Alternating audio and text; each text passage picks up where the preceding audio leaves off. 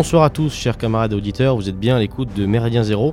Nous vous retrouvons ce soir avec grand plaisir pour une émission long format. Euh, Beluga à la barre ce soir, accompagné de mon fidèle Foxley. Bonsoir. Bonsoir Beluga, bonsoir à tous. Ce soir, une émission donc euh, toujours dans le, dans le thème de nos chroniques des astuces des gabiers, à savoir euh, globalement, et très globalement ce soir, le monde du travail et de l'entreprise. Euh, puisqu'on va parler ce soir, là encore très globalement, du management. À cet effet, euh, on, reçoit, euh, on, reçoit, on a le plaisir ce soir de recevoir quelqu'un qui est, je, crois qu'on peut le dire sans, prendre trop de risques, une sorte de spécialiste du management, puisque je parler de monsieur Philippe Schletter. Bonsoir. Bonsoir. Voilà, donc euh, ce soir nous recevons nos Philippe Schletter, à l'occasion également euh, de l'apparition, même si c'est pas tout récent, euh, de son dernier livre, donc Management, le grand retour réel, édité donc chez VA Édition, si je ne m'abuse. Absolument. Donc, Et préfacé par Hervé Juin. Voilà.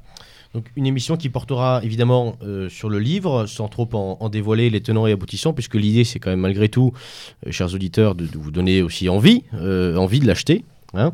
Euh, plus sérieusement, donc une première partie de l'émission qui portera donc sur le livre et globalement sur les sujets qu'il aborde, à savoir le management. Euh, ça nous permettra d'ailleurs de définir cette espèce d'anglicisme. Hein. J'entends déjà euh, certains, pour ne pas citer leur Tesla, hurler, hurler parce que on emploie les anglicismes. Alors je m'excuse d'avance. Qu'on doit citer à chaque émission. Voilà, c'est une sorte de. C'est pour nous porter bonheur normalement. Mais bon, navré, cher Lord, mais en tout cas, ce soir il faut se boucher les oreilles, puisqu'on va, on va, on risque d'employer un certain nombre d'anglicismes. Évidemment, ne vous bouchez pas tous les oreilles. Quoi qu'il en soit, le management, c'est un sujet qui nous concerne tous euh, de près ou de loin. C'est ce qu'on verra dans la dans l'émission. Donc une première partie sur le livre, une, seconde partie où on va parler un petit peu plus, un petit peu plus largement de l'actualité sociale. Effectivement, là, euh, à l'heure où nous enregistrons, nous nous situons euh, entre l'acte 10 et l'acte 11, euh, si je ne m'abuse, des Gilets jaunes, si mes compteurs sont à jour. Donc ça sera l'occasion évidemment de revenir là-dessus, mais pas que. Voilà, avec toujours en compagnie évidemment de Philippe Schletter. Alors, assez parlé, on va rentrer tout de suite dans le vif du sujet. Et euh, il me semble qu'avant même de, nous lancer dans l'étude de, ce livre, une première question s'impose, Monsieur Schletter. Est-ce que vous pouvez nous définir ce qu'est le management? Bien sûr, et puis j'espère que cette euh, définition permettra de, compenser l'odieuse impression d'anglicisme qui semble effectivement euh, déplaire à certains de vos auditeurs, ce en quoi ils ont raison. Euh, le mot de management, d'abord étymologiquement, c'est toujours important de venir à la racine des choses, je crois qu'on est tous d'accord. Euh, l'origine du management renvoie au, mot de manège. Et le manège, c'est l'endroit où euh, on guide le cheval. Et en quelque sorte, le management, cet art de la direction des hommes, est une sorte d'hommage rendu à l'art français de conduite des chevaux. Et donc, si on remonte un petit peu plus loin, derrière le manège, il y a à la racine, il y a la main, celle qui tient, celle qui a le pouvoir, celle qui décide, celle qui donne les orientations, et euh, qui nous renvoie presque à des éléments un peu magiques. On y reviendra dans cette notion de, de management, d'art de direction les hommes, puisque la main, c'est aussi la main de justice, l'un des deux attributs du roi. Donc, il y a une étymologie assez intéressante, me semble-t-il, et je vais la compléter avec, euh, avec deux autres. On parle et on va parler de la notion de chef euh, ce soir, puisqu'il y a des managers, mais il y a aussi des chefs. Et le chef vient du latin euh, caput, capitis, la tête. Qu'on retrouve dans, capitaine, dans capital aussi. et même si on prend une autre étymologie plus latine, celle-là, quand on parle d'autorité, ben on va tomber sur la dimension de auctor, augeo en latin, qui est faire grandir, faire émerger. Donc on voit que derrière les mots qui décrivent le management, il y a chef, il y a certes la notion de direction, mais il y a aussi la notion de guider, de faire émerger, de donner du sens et de faire advenir quelque chose. D'accord, bon, une définition finalement assez claire, il me semble. C'est un bon, un préambule. Deuxième question, euh, avant qui, va nous permettre de rentrer un petit peu plus déjà dans le livre. Euh, juste après donc les premières pages du bouquin, on, remarque tout de suite un chapitre euh, intitulé Hommage au manager. Alors, pourquoi avoir souhaité rendre hommage à certains managers, si je comprends bien, au début de votre livre? Alors, et peut-être pour répondre à votre question, je, vais euh, utiliser aussi quelques secondes pour me présenter. Euh, moi, Maladresse de ma part, excusez-moi. Non, non, mais je vous en prie, euh, mais ça permet de mettre en contexte du coup euh, la, réponse à votre question. Moi, j'ai 46 ans et ça fait donc plus d'une vingtaine d'années que je travaille. J'ai toujours travaillé comme entrepreneur de mes propres sociétés d'une part, mais sinon mon métier est d'être consultant. Alors consultant, ça veut tout et rien dire. Ça fait partie de ces métiers qui ne et que, n'importe qui, dont n'importe qui peut se targuer. Moi, mon métier, c'est d'accompagner des moments difficiles dans la vie des entreprises qui sont les moments de grande transformation et qui font que, euh, à un moment donné, euh, les directions générales, les lignes managériales vont avoir besoin euh, d'obtenir des décisions de la part de leurs collaborateurs pour réussir la transformation, transformation qui doit se faire en sus de la production quotidienne, c'est-à-dire pendant le chantier, la vente continue. Et donc, ça fait maintenant une quinzaine d'années que j'accompagne des lignes managériales et des dirigeants dans ce qu'il y a peut-être le plus difficile à réussir, c'est-à-dire donner du sens, donner envie, aller chercher l'engagement et l'énergie supplémentaire des collaborateurs. Et donc, j'ai vu, au gré d'un certain nombre de projets, de transformations, d'entreprises, j'ai vu des gens faire, euh, avec euh, leurs petits moyens, faire des choses humainement extraordinaires. Euh, prendre beaucoup sur eux parfois, et j'ai envie de mettre ça en lumière parce que on a dans l'image un peu globale du monde de l'entreprise, on a forcément euh, l'actionnaire cupide, le patron mercenaire, et puis tout en bas, euh, le brave employé ou opérateur euh, qui, qui, souffre et qui comprend pas forcément tout parce qu'on lui dit pas tout, et qui, in fine, va être le dindon de la farce. Je pense que la réalité est évidemment plus belle, et c'est un peu celle-là, celle que j'ai voulu souligner par cet hommage à quelques opérateurs assez héroïques, disons le mot. Oui, parce que pour rentrer directement dans votre livre, pour vous, euh, ces managers que vous euh, valorisez euh, en les mettant dans vos écrits, c'est eux les vrais chefs. C'est-à-dire, c'est pas l'image, comme vous disiez, du chef, l'image négative que certains pourraient avoir. C'est plutôt, au contraire, l'image positive, celui qui, qui guide finalement. Absolument, et c'est très drôle, si vous voulez, on pourrait on va pas faire ici une histoire du management, j'en suis tout à fait incapable, mais c'est très drôle de voir les, hauts et les bas, et surtout les bas qu'a connu la notion de chef.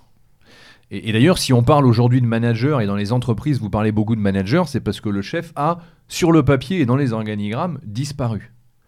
Je, prends une métaphore, on a cherché à éradiquer la notion de chef, de plus personne n'est nommé chef de qui que ce soit.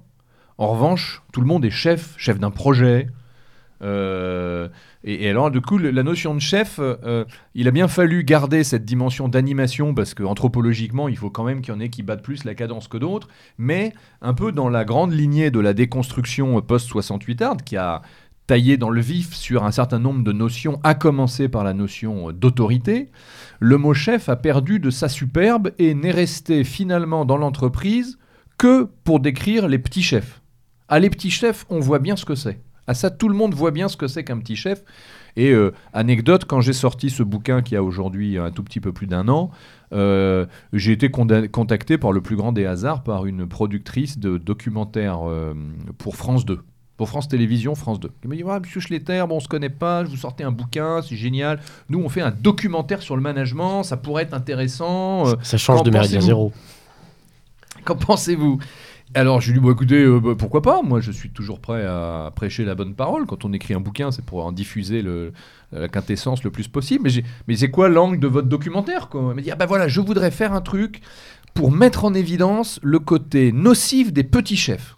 Bon, je lui écoutez, je vais vous envoyer le bouquin, puis vous me rappelez si vous pensez que ça va avec. Pas, mais pas lu vraiment le bouquin, en fait. Évidemment, euh, elle m'a pas rappelé. Euh, parce que c'est terrible, c'est qu'on se rend compte que voilà, dans, dans le, dans la novlangue et dans le vocabulaire managérial, le chef est forcément un petit chef, alors que, et, j'en reviens à votre question, hein, je, suis long, mais comme je sais qu'on a un format de deux heures, j'en profite, c'est que, que dans la foulée de, la déconstruction euh, post-68 art, de la déconstruction de cette notion d'autorité, elle s'est aussi, cette déconstruction, appliquée à l'entreprise. Et on y a substitué venant d'un certain nombre de modèles managériaux ou de concepts marketing managériaux venant principalement des États-Unis, on a, on a essayé de développer ce qu'on appelle l'entreprise plate. L'entreprise plate consiste à se dire, chacun avec ses expertises, nous sommes tous en co-responsabilité de produire quelque chose pour le bien commun.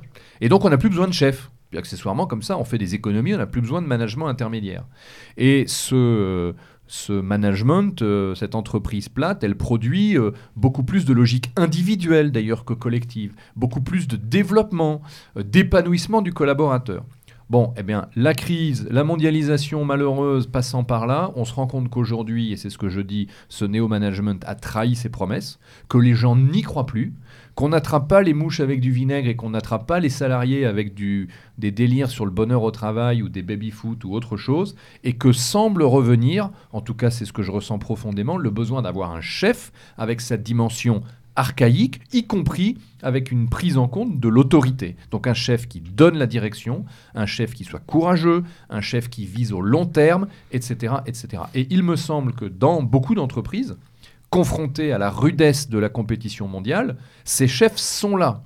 Ils, sont, ils ne sont pas décrits comme tels, mais ils sont là. Et il me semble qu'il faut, un, les révéler, qu'on arrête de se mentir sur ce qui fait que certains hommes obéissent à d'autres, parce que demain, le monde inquiétant, menaçant qui est le nôtre, en tout cas en Europe occidentale en général et en France en particulier, va, me semble-t-il, davantage requérir de chefs que d'experts du bonheur au travail. Oui, c'est assez drôle. C'est un mouvement qu'on peut retrouver, qui a été décrit. Euh, je pense euh, là, je pense à Zemmour par exemple, mais euh, plein d'autres l'ont fait à cette déconstruction de la verticalité de manière générale, c'est-à-dire la verticalité qu'on retrouvait dans les familles, dans la société. Et c'est assez drôle comment d'ailleurs vous présentez le par moment le chef. Vous dites que c'est pas l'image du chef qu'on peut s'en faire. C'est le chef, c'est celui, le chef de la communauté, celui qui doit être accessible et là pour sa communauté. Exactement. On a d'ailleurs beaucoup oublié que l'entreprise. Qu'est-ce que c'est que l'entreprise? On pourrait, euh, on va pas faire d'étymologie, mais là aussi l'entreprise dans le. Je suis sûr que si on faisait un sondage, l'entreprise, les gens diraient, bah, c'est une, organisation humaine qui sert à faire bosser euh, les uns pour que ceux qui la dirigent ou la possèdent gagnent du pognon. De la même manière qu'on a toujours pensé que le principe d'un patron, c'était de gagner de l'argent et que euh, le principe d'un patron, c'est qu'il était heureux quand euh, il réduisait ses coûts et qu'il virait ses collaborateurs. Ce qui est, euh, je, ne sous-estime pas les, intentions politiques, politiciennes ou idéologiques qu'il y a dans cette description, mais les gens qui raisonnent comme ça n'ont jamais, un, n'ont jamais été entrepreneurs et deux, n'ont jamais connu de près ce que c'était qu'un patron entrepreneur. Ils ont probablement d'ailleurs vu, comme 95% euh, des Français, euh, une, une, espèce de caste de grands patrons qui ont euh, sérieusement saccagé l'économie française ou en tout cas des entreprises. Je pense à des euh, au Crédit Lyonnais, je pense à des Anne Lauvergeon. On pourrait presque parler de Carlos Ghosn d'une certaine manière. Qui ne doit pas nous, nous, écouter en ce moment d'ailleurs. Qui ne doit pas nous écouter en ce moment, mais on le salue, on le salue de loin. de très loin. Et, ces gens-là, en fait, d'abord, non pas pour les deux premiers que j'ai cités, Abraire et, et, Anne Lauvergeon, ne sont pas des patrons, ce sont des hauts fonctionnaires parachutés à la tête de grandes entreprises publiques. Et, quant à, et, quant à Carlos Ghosn, ce n'est pas un entrepreneur. Mais ce que je veux dire par là, c'est que derrière ce mouvement euh, de déconstruction idéologique, il y a aussi, pour le coup, puisque moi je plaide pour le retour au réel, il y a aussi une logique de réalité qui est que avec euh, l'extension euh, du domaine d'intervention de l'entreprise et donc la création de multinationales, ou en tout cas d'entreprises avec des filiales dans plusieurs pays, c'est le mode d'animation de votre collectif qui change. C'est-à-dire que euh, aujourd'hui, la distance s'accroît considérablement, évidemment, entre le collaborateur et son patron.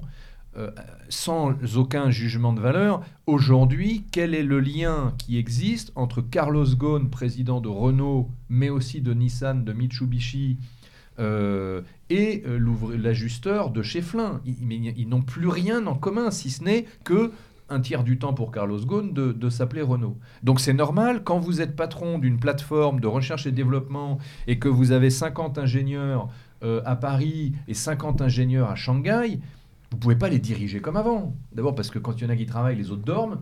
Donc déjà, vous pouvez jamais les mettre ensemble dans une même réunion. Donc il est, il est normal que l'entreprise, qui est quand même euh, la, plus, la, la, plus apte et la plus capable, en tout cas, de s'adapter aux contraintes, trouve d'autres formes d'organisation. Mais derrière, on y a effectivement substitué une logique très individuelle, accentuée, je pense que c'est important de le dire, par la révolution technologique des moyens d'information. Je vais prendre un exemple. Pendant très longtemps, l'écart de pouvoir résidait dans l'écart de connaissance, c'est-à-dire d'accession à l'information. Et aujourd'hui, je suis votre chef parce qu'en fait, hier j'étais votre chef parce que j'ai compris, ou en tout cas j'ai été informé, j'ai eu les informations plus que vous, plus vite que vous, et généralement aussi avec une capacité de la comprendre supérieure à la vôtre. Euh, aujourd'hui, non seulement c'est plus le cas parce que les, compétences, on va dire, et les capacités d'analyse de l'information sont à peu près les mêmes que vous soyez euh, PDG ou euh, ouvrier qualifié, d'une part, et deuxièmement, les technologies de l'information font que l'information est instantanée pour tout le monde tout de suite. Et c'est même pire, c'est que vous avez même des cas où vous avez, et ça s'est vu, le comité de direction est en journée de séminaire à huis clos pour parler de la stratégie à trois ans, et pendant ce temps-là, il y a une place financière qui s'est effondrée, et, et, en fait, le terrain est quasiment en temps réel, si ce n'est même avec un coup d'avance sur eux. Donc je veux dire par là que tout était prétexte à tailler dans le vif de cette hiérarchie de laquelle on disait pique-pendre. Et en fait, on se rend compte aujourd'hui qu'elle est très structurante pour une communauté humaine, que l'entreprise, c'est d'abord un lieu de communauté humaine où des gens se sont rencontrés autour d'un projet. Ils y adhèrent plus ou moins. Est-ce que l'ajusteur de flin adhère au projet de Renault, Nissan, Mitsubishi? Je, ne suis pas dupe, mais il en adhère à un certain nombre de traductions très concrètes pour son usine et parfois même pour son équipe. Mais en tout cas, Personne, vous voyez, personne n'est condamné à aller dans une entreprise. On n'a condamné personne à prendre un contrat de travail ou une fiche de salaire chez Pierre, Paul ou Jacques euh, SARL. Donc l'entreprise reste une communauté et ceux qui peuvent tirer le suc et le meilleur de cette communauté, ce sont effectivement les chefs qui savent qu'ils en sont l'émanation, qu'ils y ont des droits et des devoirs. Et, c'est ça, ce, cette espèce de retour à cette verticalité qui, qui commence à, nous débarrasser des pièges de l'entreprise plate, horizontale, que je décrivais tout à l'heure. Mais alors, bon, dans, ce que vous dites, il y a plusieurs choses euh, sur lesquelles j'aimerais rebondir. La première, c'est vous parlez de, vous faites une différence finalement entre l'entrepreneur, qui est aussi souvent dirigeant, et le dirigeant, euh, dirigeant, euh, simplement dirigeant. De ce point de vue-là, est-ce que finalement la distinction que vous faites, elle n'est pas applicable? Alors, en faisant une généralité, euh, une distinction finalement PME, grande entreprise. Parce que quand on s'intéresse aux, patrons de grandes entreprises, évidemment, il y a des exceptions. Euh, une qui est par exemple connue, à laquelle on peut adhérer ou pas. Évidemment, il y a l'exemple des, grandes familles françaises qui ont réussi, Michelin, Leclerc, Muliez, etc. Mais il y en a, une autre, il y en un autre, c'est Bolloré. Euh, Vincent Bolloré, c'est une histoire. on peut, évidemment, il y a plein de raisons de ne pas adhérer à ce personnage. Il n'empêche que, pour rappel, c'est quand même quelqu'un qui, s'est retrouvé à 25 ans avec comme seul héritage une pauvre usine de, papier, euh, de papier à cigarette qui était complètement en faillite et qui a réussi à partir de là à construire l'empire qu'on connaît. Donc là, on peut parler d'un entrepreneur. Cependant, effectivement, quand, on cite des gens comme Carlos Ghosn, comme d'autres, hein, euh, il y a un exemple qui est assez intéressant, par exemple, c'est Mathias Vichra. Euh, Mathias Vichra, il est, si je ne m'abuse, directeur exécutif de la SNCF, quelque chose comme ça. c'est quand même quelqu'un qui a fait l'ENA, qui est dans la même promotion d'ailleurs qu'Emmanuel Macron, qui a été, euh, c'est ce qu'on appelle les, bébés de la Noé, qui a été pendant très longtemps attaché à la mairie de Paris, qui s'est retrouvé parachuté euh, à un poste de direction. Donc finalement, la, distinction que vous faites euh, entre ces gens-là et des vrais entrepreneurs, est-ce qu'elle n'est pas beaucoup plus profonde que ça entre la PME et la grande entreprise Ce qui sous-entendrait évidemment que une grande entreprise n'est pas forcément maniable aujourd'hui, en tout cas dans, dans, le monde et sa complexité actuelle, n'est pas maniable par entrepreneur. Vous avez raison dans ce distinguo. Euh, même si euh, la complexité des situations que, fait que vous pouvez très bien, euh, dans un certain nombre de PME et même de très petites entreprises, mais à forte valeur ajoutée, trouver un actionnaire qui est l'entrepreneur historique, le dirigeant historique, et qui, pour plein de raisons, va passer la main à un dirigeant salarié qui n'est ni entrepreneur, ni même actionnaire. Hein. Donc, même cette dichotomie et ces rôles différents existent. Le problème, c'est quand vous mélangez les rôles, bien évidemment. Évidemment que dans la grande entreprise, et a fortiori quand vous me citez la grande entreprise publique qu'est la SNCF, euh, la capacité d'avoir des entrepreneurs à la tête de ces boîtes-là est à peu près égale à zéro. Euh, euh, et d'ailleurs, vous constaterez systématiquement, alors je n'ai pas fait d'études statistiques, mais à chaque fois que vous avez une énorme boîte qui rachète une start-up qui a réussi, assez rapidement, dans l'année qui suit ou les deux ans qui suivent, le fondateur de la start-up, qui au passage, et c'est la loi, a empoché un joli ticket, alors ça se peut si, si en unité, en dizaines ou en centaines de millions parfois, au bout de deux ans, le gars il se barre en courant et il recommence. Alors évidemment, il recommence. euh, la première, il avait monté chez lui avec une table et deux tréteaux. À la deuxième, euh, il a un peu plus de moyens. Mais son état d'esprit est euh, rigoureusement le même. Vous voulez dire par là que l'entrepreneur, finalement, il, il Un entrepreneur, c'est ne s'arrête pas, quoi. Voilà. Et c'est pour ça que. euh, euh, alors, c'est pour ça que le cré... enfin, dire d'un entrepreneur que le gars il veut maximiser son profit et que pour maximiser son profit il va supprimer des postes, c'est vraiment saut. C'est vraiment saut. Euh, dire que les grosses entreprises du coup feraient cela, ça peut être un peu caricatural aussi. Je vais vous donner deux exemples. C'est marrant, ils sont tous les deux dans le secteur de l'automobile, mais vous savez, le secteur de l'automobile, c'est un secteur. euh, puis on va changer de Renault, ce ne sera pas Renault. c'est un secteur qui est. euh, euh, qui a quand même des coûts euh, de fonctionnement très élevés, donc des points morts élevés, et donc euh, il a besoin d'une agilité pour se retourner en cas de crise de marché qui est absolument extraordinaire. Est-ce qu'on peut définir simplement le, le point mort? Oui. Ça parle peut-être pas à tout le Oui, monde. bien sûr, vous avez raison. Le, le- le point mort, c'est le moment où votre entreprise gagne suffisamment pour absorber l'ensemble de ses coûts et donc commencer à gagner de l'argent.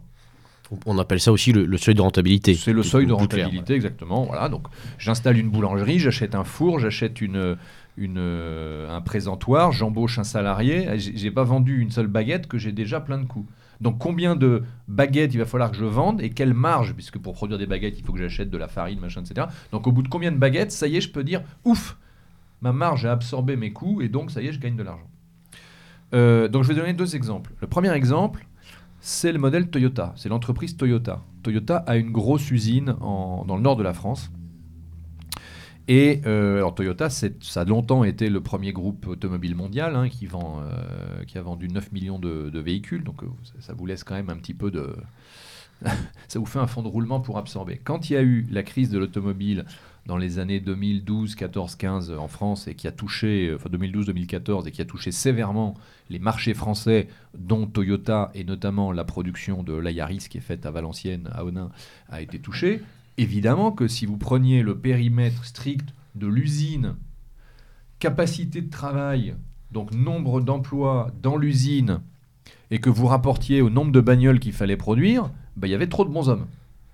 Sauf que Toyota a dit, moi, ces gars-là, d'abord, je les ai formés. J'ai investi beaucoup sur eux. Deuxièmement, je leur ai demandé des efforts.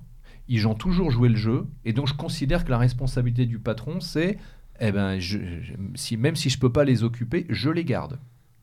Alors évidemment, ça, vous faites ça parce que vous appelez Toyota, que vous vendez 9 millions de véhicules partout euh, sur la planète, et que donc vous avez des zones de force qui euh, équilibrent vos zones de faiblesse. Puis effectivement, il y a aussi une logique qui, est très pragmatique, mais on a investi, si on peut parler comme ça, mais on a investi sur un salarié, on l'a formé, on, on lui a transmis quelque chose. Toyota, en plus, c'est c'est le genre d'entreprise où il y a beaucoup de processus internes très spécifiques, donc on, on a formé vraiment un salarié maison. C'est dommage de s'en séparer. C'est dommage, mais quand vous n'avez pas le choix, euh, Tout à fait, devez tout à le faire. fait. Et Toyota aurait été, enfin, Toyota aurait été euh, un peu comme on l'a connu avec Euliez. Je ne sais pas si vos auditeurs s'en souviendront. C'est cette, cette entreprise qui voulait vendre des véhicules électriques, etc., mais qui était dans les Deux-Sèvres. Donc il y avait toute une espèce de show que Ségolène, Ségolène Royal avait fait pour essayer de sauver cette. euh, et évidemment, comme d'habitude, elle a donc elle a échoué. Mais pour essayer de sauver cette boîte. Mais donc Euliez, c'était Euliez tout seul dans les Deux-Sèvres à Cerizay. Puis au bout d'un moment, mais vous, vous pouvez pas, vous n'avez pas la caisse de résonance pour financer à perte une usine. Donc qu'est-ce que vous faites? Donc vous virez, vous faites sortir des gens et vous les virez. Bon. Donc euh, oui, le réflexe de Toyota est un bon réflexe. Oui, il n'est pas sans une certaine noblesse, même si en fait c'est ce que devraient faire beaucoup d'entreprises. C'est ce qu'ont fait beaucoup d'entreprises allemandes. Siemens, notamment, fait ça avec ses euh, collaborateurs. Euh, L'autre exemple que je. Et c'est un exemple qu'on n'a pas beaucoup entendu. hein. En fait, revanche, le fait. premier patron qui va dire Ah, faire un licenciement boursier parce que gna gna gna gna gna. Bon, et bon, bref. Je vais vous donner un deuxième exemple. PSA, donc Peugeot Citroën, a été largement en crise à cette même période, beaucoup plus que Toyota. Et puis en plus, euh, PSA avait une dépendance au marché européen qui était supérieure à 60%, donc la, la crise, il la prenait de plein fouet. Alors là, pour le coup, il y a eu un plan de départ volontaire, euh, il y a eu la fermeture de l'usine d'Aulnay, euh, et puis lorsque Meilleure Fortune est arrivé, euh, c'est l'exercice, que je dise pas de sottise, je pense que c'est l'exercice comptable 2016, qui a été le premier exercice où PSA a de nouveau gagné significativement de l'argent. Et euh, cette année-là, le groupe PSA et ses actionnaires ont pris une décision qui a été de dire, eh ben, on va pas se verser de dividendes. Ouais, enfin, nous, les actionnaires, ça fait six ans qu'on touche pas un dividende, là. Les, dividendes, c'est l'argent que les actionnaires touchent en retour de leur le participation. dividende, c'est une fois qu'une entreprise a fait du profit. Donc d'abord, l'État passe et, et l'impôt sur les sociétés vous en rabote un tiers. Modulo les optimisations fiscales, mais enfin faisons simple. Et puis après, vous avez une somme, et cette somme, vous pouvez en décider, de- vous pouvez décider d'en faire ce que vous voulez. Donc soit vous la rétrocédez aux actionnaires, au prorata de leur participation dans l'entreprise, soit vous la laissez en réserve. Soit vous pouvez faire l'objet d'une distribution exceptionnelle aux salariés. Et donc, les actionnaires de PSA qui depuis 6 ans n'avaient pas touché un seul dividende, parce qu'il n'y avait pas de bénéfice ou très peu. Deuxièmement, qui s'était fait diluer, c'est un petit peu technique, mais comme du fait de la crise, on a appelé au secours de PSA un industriel chinois et l'État français à qui on a donné les actions, ça veut dire que l'actionnaire, ils ont été obligés de se serrer un peu plus pour faire de la place aux nouveaux entrants, donc en plus leurs actions ont perdu de la valeur. Eh bien, les actionnaires ont décidé, non, pour cette première année de résultats, on va donner un mois de salaire à l'ensemble de nos collaborateurs, 80 000 collaborateurs en France. Et pour ceux qui sont techniciens dans, dans vos auditeurs, je dis ça au-delà de la partie intéressement et participation, je ne vais peut-être pas détailler. Mais donc ça veut dire qu'il y a eu un vrai geste de l'entreprise.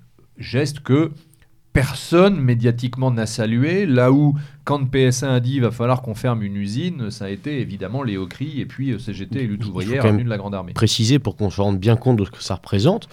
80 000 salariés, ça fait au, minimum, et, et on comprend bien que c'est pas tellement le cas, mais au minimum 80 000 SMIC à payer. Absolument. Au minimum, sachant Oui. que sur les 80 000, il y a aussi des, des cadres, il y a aussi des gens qui gagnent des salaires. alors c'était plus ou moins plafonné parce qu'il y avait une logique effectivement pour que ceux qui ont les plus petits salaires aient quasiment un, un mois de salaire complet et puis ça devait c'était dégressif pour tout le monde n'a pas eu équitablement un Nos chers auditeurs, c'est la prime Macron avant l'heure en fait. Quoi. C'est le... oui c'était la prime Macron avant l'heure, mais surtout euh, décidé par des actionnaires qui se sont Mhm. serrés la ceinture alors tu sais toujours pareil on peut dire euh, l'esprit chafouin dira ben oui ben comme Toyota c'est parce qu'ils voulaient pas perdre les mecs Mais oui oui d'accord enfin sauf que personne d'autre ne l'a fait avant eux et personne n'a salué le fait qu'ils l'ont fait et personne euh, et tout le monde les aurait critiqués s'ils avaient fait euh, différemment. Ce que je veux dire par là, c'est que euh, effectivement, il y a une différence entre l'entrepreneur, entre le dirigeant, le dirigeant salarié, le dirigeant actionnaire, et puis espèces de hauts fonctionnaires parachutés à la tête des entreprises publiques.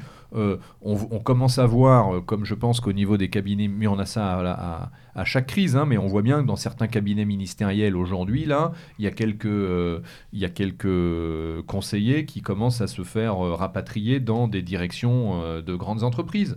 Directeur de la communication chez Orange, directeur des relations institutionnelles chez EDF, qui sont des postes dont on sait qu'ils sont, euh, euh, qu'ils sont malheureusement réservés pour ce, type de, choses. Et donc, ça, ça n'amène ni de la compétence managériale dans ces entreprises-là, ni du respect euh, de la part des collaborateurs. Et c'est ça que je trouve terrible, c'est qu'on a tendance à jeter le bébé avec l'eau du bain, et que moi, ceux dont je parle, ceux CEX dont je parle, ce sont ces dirigeants intermédiaires, aucun d'entre eux, de ceux que j'ai cités, aucun ne sont dans, dans les comités euh, de direction des entreprises du CAC 40. Ce sont des gens qui sont euh, des salariés, j'allais dire comme vous et moi, j'en sais rien, mais qui sont des salariés et qui font le job dans leur boîte avec les contraintes qui sont les leurs, qui s'appliquent de manière juste ou pas, mais en tout cas brutale sur le périmètre dont ils ont la charge, et qui ont pour ambition d'aller trouver avec les gens qu'ils dirigent et en conscience du sens, de l'envie, de l'énergie,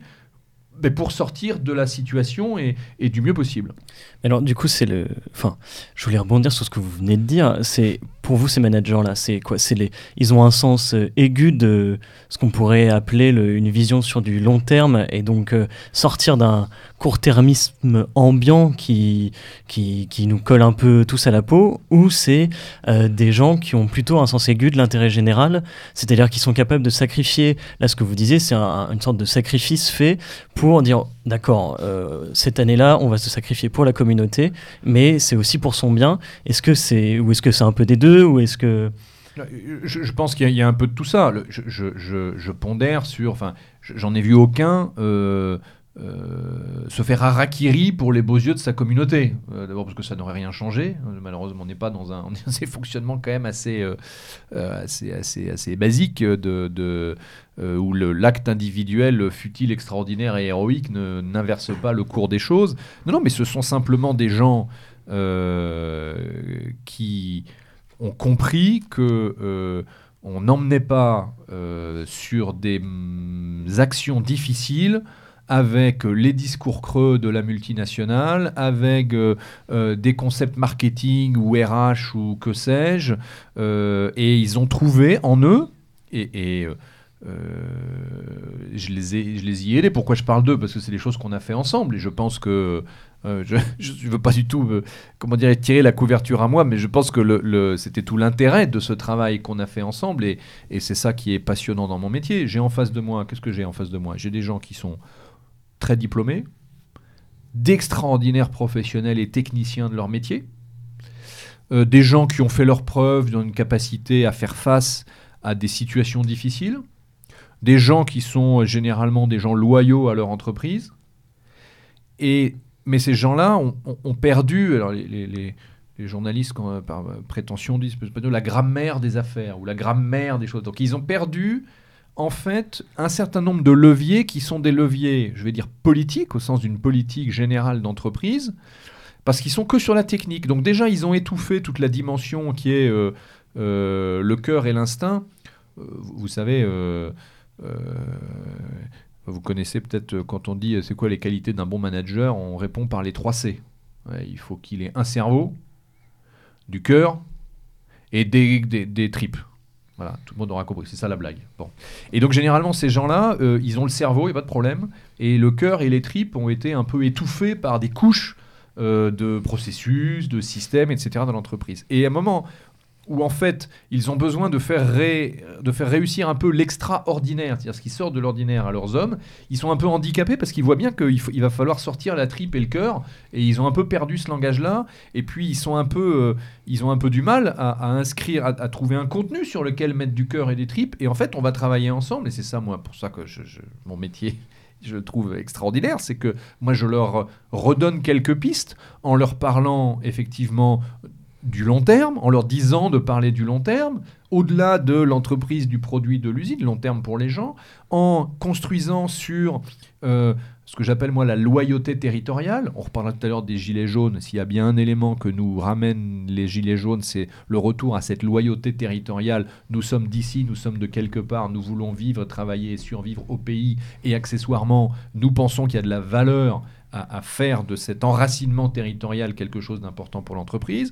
On va trouver une fierté sur la transmission d'un métier. On va trouver une fierté sur une identité de marque, de produit, de tradition industrielle dans une zone, une vallée, que sais-je. Et donc on va trouver toute une série d'éléments qui avaient disparu du discours managérial, qui ont disparu du discours politique aussi, parce que nos politiques sont des techniciens, et, et qui en fait sont ceux qu'attendent les gens et, accessoirement, ce sont ceux qui marchent. Et donc, j'ai l'impression de, dépoussiérer un peu le cerveau de ces gens brillants, de toute une partie des, des, sottises dont on les a gavés pour leur faire réapprendre les éléments de base de ce que c'est que la direction des hommes.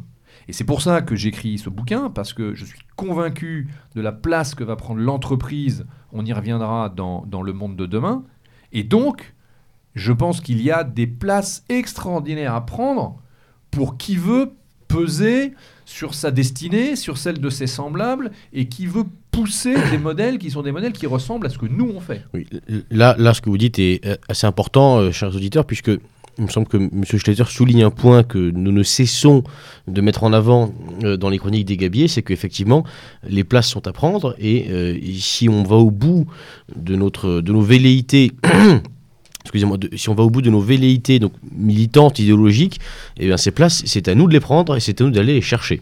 Petit aparté.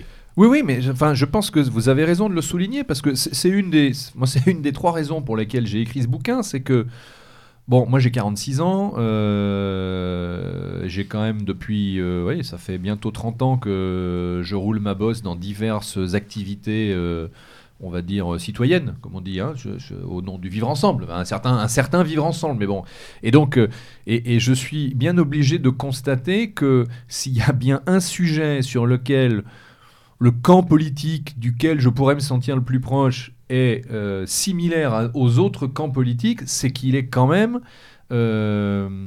toujours dirigé par euh, euh, des profs d'histoire et des hauts fonctionnaires. Bon, alors généralement, ils sont brillants, les nôtres. Euh, ils sont loyaux, ils ont plein de qualités. Mais l'entreprise a déserté du politique. Les, er, les partis politiques sont l'antithèse d'une logique d'efficacité et de développement des hommes. Je veux dire, quand vous, quand vous, quand, vous regardez comment fonctionne un patron, euh, assez vite, vous arrivez à regarder sur comment tu développes autour de toi les gens. Et le patron qui est en succès, c'est celui qui développe autour de lui les compétences, les connaissances et en gros la puissance individuelle de ses collaborateurs. C'est tout bénéfice, puisque plus il a des collaborateurs compétents, plus il va pouvoir leur confier une partie des tâches que lui prend en charge et parfois pas forcément les plus excitantes, et plus il va pouvoir lui bah, continuer à jouer son rôle qu'on attend de lui, c'est-à-dire voir loin, réfléchir à la suite, penser stratégie, etc. etc. Mais la politique, c'est exactement l'inverse. C'est que la préoccupation numéro un d'un chef politique, c'est de s'assurer que son premier cercle sont soit des incompétents, soit des courtisans, en règle générale les deux.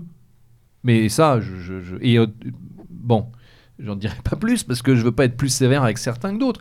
Mais donc du coup, euh, comme il se trouve que et je pense, on, on, pourra développer que l'entreprise, l'organisation de l'entreprise, petite, moyenne ou grande, va prendre de plus en plus de place dans la société. On y reviendra tout à l'heure. Voilà, j'appelle, j'exhorte je ne sais pas ce qu'il faut dire, mais il y, y a, vraiment, les gars, il y a vraiment des places à prendre. Le travail, c'est pas une aliénation. Le travail, c'est une communauté humaine. L'entreprise, c'est une communauté d'influence extraordinaire. Alors évidemment, il faut respecter quelques règles du jeu. C'est-à-dire qu'il faut se lever le matin quand le réveil sonne, il faut savoir bosser. c'est ce que j'allais vous dire. Il y a quelques règles de base. Vous n'avez hein. pas l'impression que c'est une sorte de, de tropisme de notre, j'allais dire notre génération. Quand je dis notre génération, j'inclus Beluga, même si il est beaucoup plus vieux que moi. Non, pas du tout. Mais euh, de, de, cette vision un peu de désillusion, même, j'ai envie de dire, de ce que peut être l'entreprise, de ce qu'elle peut apporter, de, de ne plus se reconnaître dans le travail qu'on fait. On a généralement cette vision, et vous, vous l'abordez dans le livre, mm. de la génération euh, y, Z, euh, voire les millénials, etc. De, euh, en gros, des, des feignants. enfin, évidemment, nous, on n'a pas ce sentiment-là. Oui, c'est ça. C'est-à-dire que des, les enfants de 68, en fait, qui ont été biberonnés à la 68 arde, quoi. Et donc, vous, du coup, ma question, raison. Ma question, c'est est-ce que vous pensez que c'est un, biais de notre génération ou c'est, euh, enfin, c'est juste une image que cette génération a et qui est clairement, qui peut être clairement combattue? Alors, pour être effectivement didactique avec vos auditeurs, comme vous m'y avez appelé plusieurs fois, on va expliquer rapidement ce que c'est que la génération Y. C'est un concept euh, qui vient évidemment des universités américaines, qui consiste à dire que les gens qui sont grosso modo nés dans les années 80, et puis après on a dupliqué en parlant de la génération Z, ou qu'on appelle les millennials, c'est-à-dire ceux qui sont nés avec les années 2000, sont en fait des gens qui sont euh, purs produits de la société de consommation, purs produits des nouvelles technologies et qui sont grosso modo euh, assez incapables et, parfois rétifs à s'adapter au monde du travail d'hier, c'est-à-dire qu'ils ne respectent pas l'autorité, euh, ils pensent à leur intérêt propre, ils sont capables de s'engager très fort mais que sur des causes qu'ils ont envie de choisir, etc. etc. Bon. Sur le fond, Évidemment qu'il y a toujours un peu de ça parce qu'on n'échappe jamais à son époque et que, euh, pour l'avoir décrit tout à l'heure, on est quand même à une époque où l'autorité est quand même difficile à assumer et quand elle est, bafouée au plus haut, niveau de l'État ou des, organisations, c'est difficile aux niveaux intermédiaires de, de, la faire respecter. Mais sur le fond, je, suis assez, euh, assez hostile à cette, euh, ce concept de génération Y, dont j'observe qu'elle a pu produire des bouquins, des conférenciers, euh, toute une agitation qui ont fait le bonheur de quelques-uns, mais elle ne, ne, se traduit pas par quelque chose de, de, réel sur le travail. D'abord, n'importe quel sociologue, je n'en suis pas, mais n'importe quel sociologue vous dira que partir d'une d'une date de naissance ou d'un âge moyen pour tirer des archétypes sur une génération, c'est un des plus petits critères qu'il faut imaginer en sociologie. C'en est un, mais c'est quand même un des plus petits critères. Il y en a bien d'autres. Donc attention, soyons prudents, premièrement. Deuxièmement, j'observe que cette génération Y, ce qui est certain, c'est que euh, c'est un peu ce que j'ai dit tout à l'heure, on n'attrape pas les mouches avec du vinaigre. Elle a observé ses parents, donc euh, les gens qui sont nés euh, au moment des Trente Glorieuses et un petit peu avant, elle a observé ses parents faire un peu don d'eux-mêmes à l'entreprise avec une abnégation et une loyauté absolument totale et sans en avoir été, euh, euh, sans en tirer reconnaissance. Le seule reconnaissance, ça a été le chômage de masse, la désindustrialisation et, Bah, et les crises économiques. que Excusez-moi, je coupe pas vraiment pour euh, l'ancienne génération, plutôt pour nous finalement. J'allais dire, enfin, c'est-à-dire, moi je vois exemple, mes parents qui sont, j'en parlais à l'émission de rentrée, qui sont maintenant à la retraite, mais ils ont absolument eux pas subi le chômage structurel, euh, les, les problèmes économiques. C'est plutôt nous, on, enfin nous. Évidemment, quand je dis nous, ça c'est un peu, c'est un peu excluant, mais c'est parce que Oui. je, c'est parce que je, c'est pas ce que je veux faire. Oui, tout à fait. Mais Non, c'est plus dire que le, finalement, on, on- on a été habitués, nous, à ça, et on n'a pas vraiment vu l'ancienne génération euh, subir ce chômage-là. Bon, ma- Malgré tout, il y, a, il y a un constat, je, me permets, malgré tout, il y a un constat qui est, qui- qui est assez simple, effectivement, qui va dans le sens de, de ce que vous dites, c'est que, effectivement, aujourd'hui, en tant que néo-arrivant, euh, encore que la génération euh, dite Y, aujourd'hui, c'est plus du tout des néo-arrivants sur le marché du travail. Ils ont Non, déjà non. une bonne dizaine d'années d'expérience, mais en tout cas en tant que jeune euh, produit du marché du travail, puisque malheureusement c'est ce que deviennent la plupart des, bon, des salariés, il y a un constat qui effectivement est amer, c'est-à-dire que la monocarrière est terminée.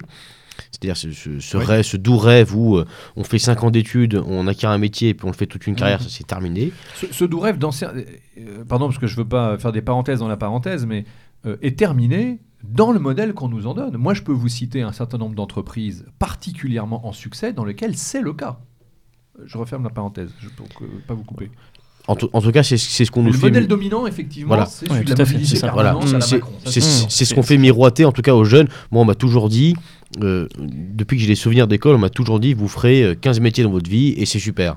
Oui, Bon. c'est même ça. On, on prône même la mobilité à outrance, mais la mobilité euh, au sein peut-être d'un groupe, mais aussi euh, à, à fortiori dans, euh, Donc, dans, ça- dans différents travaux, donc, etc. donc moi, il me semble qu'il y a un phénomène, en tout cas chez, chez ces, auprès de ces salariés, qui qu'on pourrait, euh, qu'on pourrait comparer à celui de d'enfants qui ont été expatriés toute leur vie, qui ont changé, euh, qui ont changé au gré des mutations des parents de pays, et qui se sont détachés tous les trois ans de, euh, de leurs amis, qui arrivent finalement à, une capacité de détachement qui est très forte. Et l'impression qu'on peut avoir aujourd'hui, en tout cas l'impression qu'on veut nous donner sur ces générations Y, Z et, demain sur les millennials, c'est qu'effectivement on est face à une population qui se détache très facilement de l'entreprise et qui adhère beaucoup moins facilement euh, à, à toute la logique corporate. Alors, c'est- là où je, je- je- je pondère dans le bouquin en disant que je suis moyennement d'accord avec ça. Qu'elle se détache des logiques corporate, parce que derrière ce qu'on appelle logique corporate, là, je suis désolé, mais les anglicismes, c'est vous qui commencez. Euh, les logiques, donc, dans- les, qui bon, sont en fait les on a fait l'émission de- dessus, donc normalement on est, on est, c'est bon. vous êtes baqué.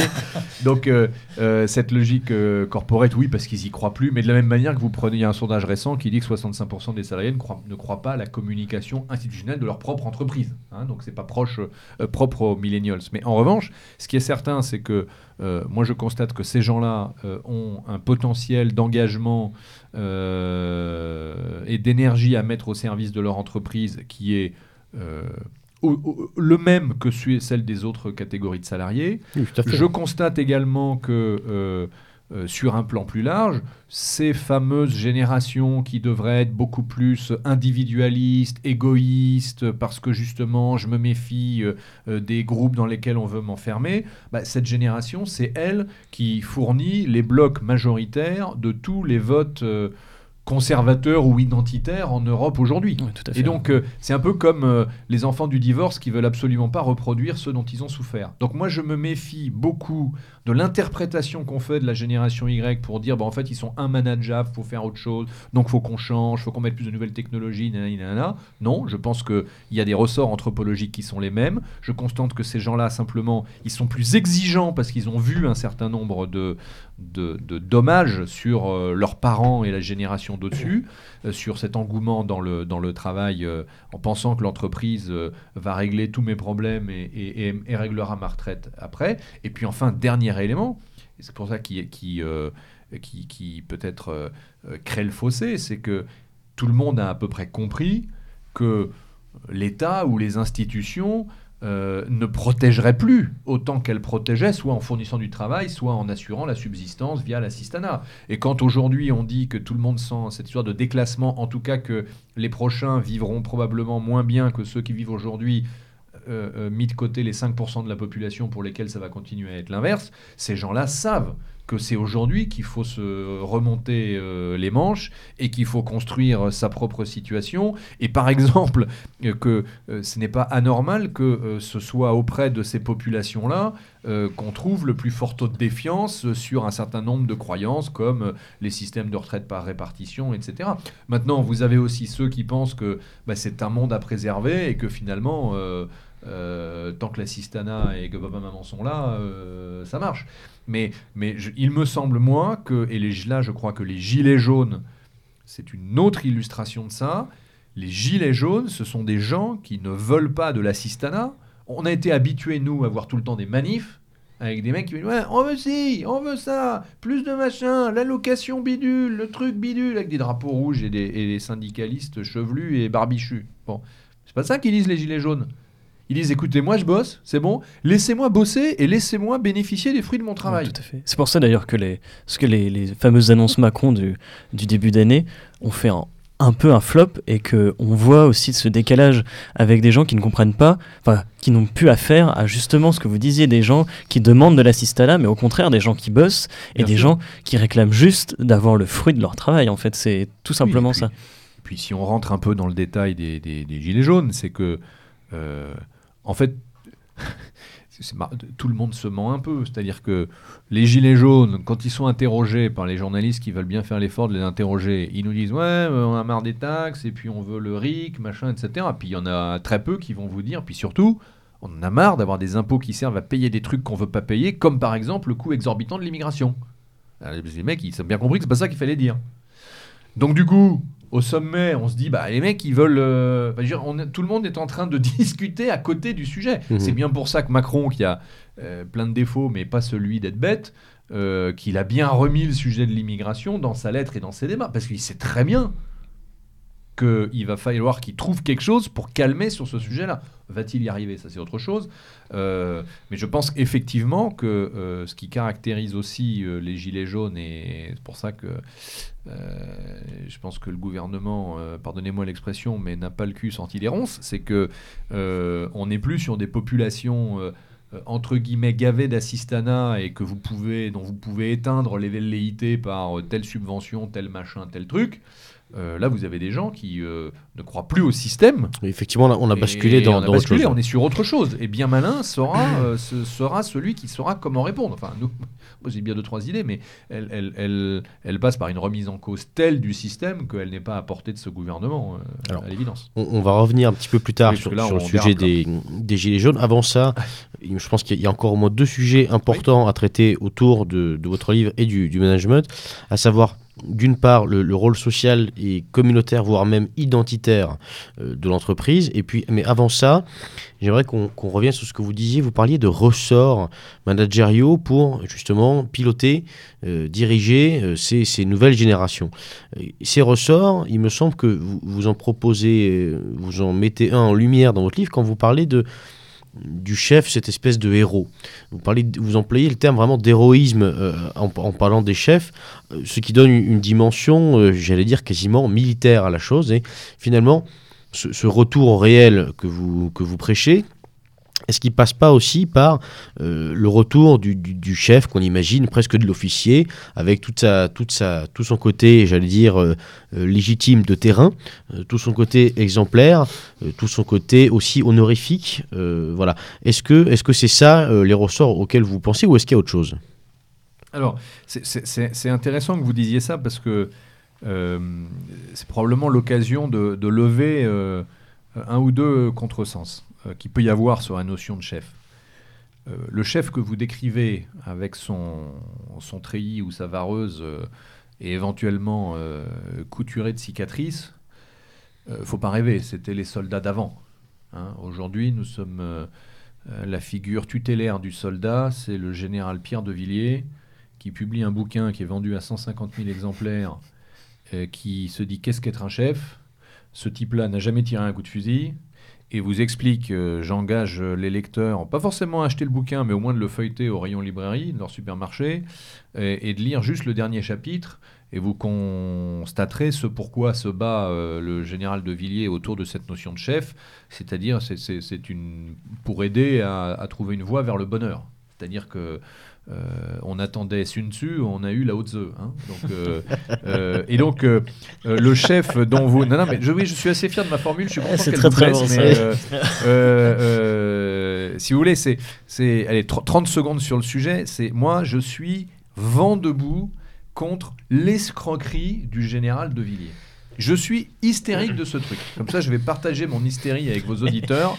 Allez-y, Méridien Zéro, c'est aussi un exutoire. Voilà, ça, ça, sert à ça. Et euh, au pire, si ça leur fait pas passer 45 secondes amusantes, moi, ça fait du bien à mon ulcère. Voilà ce type qui a passé toute sa carrière sans jamais tirer un coup de fusil, mais a déshabillé l'armée française. Il a été major général de l'armée de terre, il a fait toute sa carrière dans des états-majors et de planification où l'on a consciencieusement appliqué le, déshabillage, la, la, les, fameuses réformes de l'armée de terre qui consistent sans arrêt à essayer de, réduire les moyens. Bon, ce type finit par être chef d'état-major euh, des armées, ce qui... Euh, euh, comment dirais-je, devrait nous, renseigner sur sa capacité à ployer les chines quand il le faut et devant qui il faut.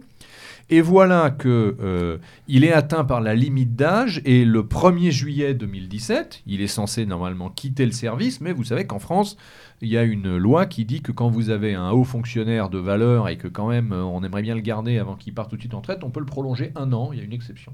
Et donc, le 1er juillet 2017, Pierre de Villiers signe avec euh, son patron Macron le fait qu'il va rester un an de plus. Donc il sait très bien quels sont les projets. Ou alors soit il sait pas pourquoi il reste un an, dans ce cas-là c'est un tocard, soit il sait très bien pourquoi il reste, et il reste pour continuer les politiques qui sont celles que, qui sont prévues. Il se trouve que le 13 juillet au soir, il se fait humilier euh, de manière inappropriée. Bon, moi, ça m'a fait marrer parce que j'ai généraux et je, les ai un peu dans le viseur. Mais, mais il se fait humilier. Il, il est quand même obligé de, démissionner s'il veut pouvoir se regarder dans la glace. On a droit à des pages, d'ailleurs, dans son bouquin, où il nous explique que quand il remonte dans sa voiture, il s'est mis à pleurer. Enfin, je suis le soldat en carton Ça fait rêver, quoi. ça fait rêver. Vous imaginez Bijard peut se retourner dans sa tombe. Imaginez Turenne sortant de Versailles et dire ah bah j'étais dans mon carotte, je me suis mis à pleurer. non mais on rêve. Donc Gérald Villiers il pleure parce qu'il est humain, vous voyez. Il est humain, c'est c'est un chef mais il est humain. Bon bref. Et donc euh, euh, et, et, et, et, ce type sort dans ces conditions-là. Il est devenu pour, euh, pour tous ceux qui ont suivi, il y avait une promesse de, panache, si vous voulez, de, de, derrière Villiers. On s'est dit, ben, ce cavalier dont tout le monde nous dit que, comme il parle comme un cavalier et qu'il est capable de dire à l'Assemblée nationale, je me ferai pas baiser comme ça. Donc on sent que le type, il a une voix qui est tranchante. Et donc on s'imagine une espèce de panache. Il va nous faire un bouquin sur le chef, il va nous expliquer que, pouf, on a une espèce de gloubi-boulga de fiches qui doivent être les, les fiches du, BCG. Oui, parce que ce grand général patriote s'est quand même précipité pour sortir de son poste, pour rentrer comme senior advisor dans un cabinet de conseil américain. Et, et vous croyez qu'il leur vend quoi au BCG son réseau. Vous croyez qu'il leur vend euh, sa science de euh, comment je déshabille un budget? Non, il leur vend un réseau patiemment acquis et financé par qui? Par les contribuables français. il n'est pas allé chez n'importe qui en plus. BCG, c'est fait partie de conseil américain, voilà. dont le job est de, réu et de fournir des études stratégiques à des entreprises sur des projets d'organisation ou sinon de fusion-acquisition. Voilà. Et qui achète qui et pourquoi faire, à votre avis? Bref. Donc voilà. Donc c'est l'imposture absolue. Euh, donc je reviens à votre question. Donc quand nous pensons de dire est-ce que le chef n'est pas une espèce de métaphore ou de, ou de survivance de la notion de guerrier Bon, euh, euh, voilà, hein, c'est si, entre Turenne et Pierre de Villiers, regardons de quel guerrier nous parlons. Ça, c'est la première chose. La deuxième chose, c'est que de, tout temps, les managers, quand ils font des séminaires, des formations, ils aiment bien écouter un ancien militaire, un négociateur du raid, un aventurier, parce qu'il y a toujours des trucs, il y a effectivement un sens de la cohésion euh, qu'il y a dans l'entraînement, dans le drill, parce que c'est-à-dire dans la, oui, dans, l'entraînement, voire dans le dressage militaire, et je dis ça sans, euh, euh, sans jugement de valeur, quand vous, vous, enfin, vous avez besoin d'avoir des gens qui, à qui on donne des ordres et qui les appliquent scrupuleusement. Quand on leur dit il faut taper, tirer à hauteur de tête avec votre flashball contre les dangereux gilets jaunes, il faut que les types exécutent. Sinon, euh, c'est qu'ils sont mal entraînés. Euh, mais plus, plus largement, quand on a des unités spéciales et qu'il faut aller chercher au fond du djebel tel ou tel euh, zozo, et il faut que ça fonctionne. Donc il y a des choses à prendre là-dedans. Mais il faut pas retrancher, il faut retrancher le fait que il y a dans les notions de management quelque chose qui est beaucoup plus difficile, qui est le, ce que j'appelle le degré de liberté. C'est-à-dire que les, les, héros dont je parle, les quelques héros que je cite en, début de mon bouquin, ce sont des gens qui ont obtenu ce qu'ils ont obtenu avec rien d'autre que leur conviction, leur effet d'entraînement. Moi, si demain je suis votre chef dans une entreprise et que, entre guillemets, vous devez à l'entreprise, ce qui n'est pas me devoir à moi, les 8 à 10 heures de votre temps de travail, en faisant euh, l'essentiel euh, pour pas vous faire gauler à faire n'importe quoi et en respectant les procédures, vous, vous serez irréprochable. Et pourtant, vous serez une espèce de poids mort, et peut-être même qu'en plus, vous me savonnerez la planche par vos commentaires pénibles à la machine à café. Et ça, vous pourrez le faire en toute liberté, et jamais personne ne vous le reprochera. C'est ça la réalité de l'entreprise. Et le chef, il doit non seulement obtenir à minima que les grognons arrêtent de grogner, mais qu'en plus il y ait des gens qui soient capables euh, euh, d'aller euh, au carton et de, faire des choses plus difficiles ou plus coûteuses que d'habitude. Donc il y a des leviers de management qu'à mon avis on a dans l'entreprise qu'on n'a pas forcément dans l'armée. Est-ce qu'il faut que les uns aient celui des autres ou pas? Je ne sais pas. Ce sont des corps qui ont des, des droits et devoirs et des fonctions différentes.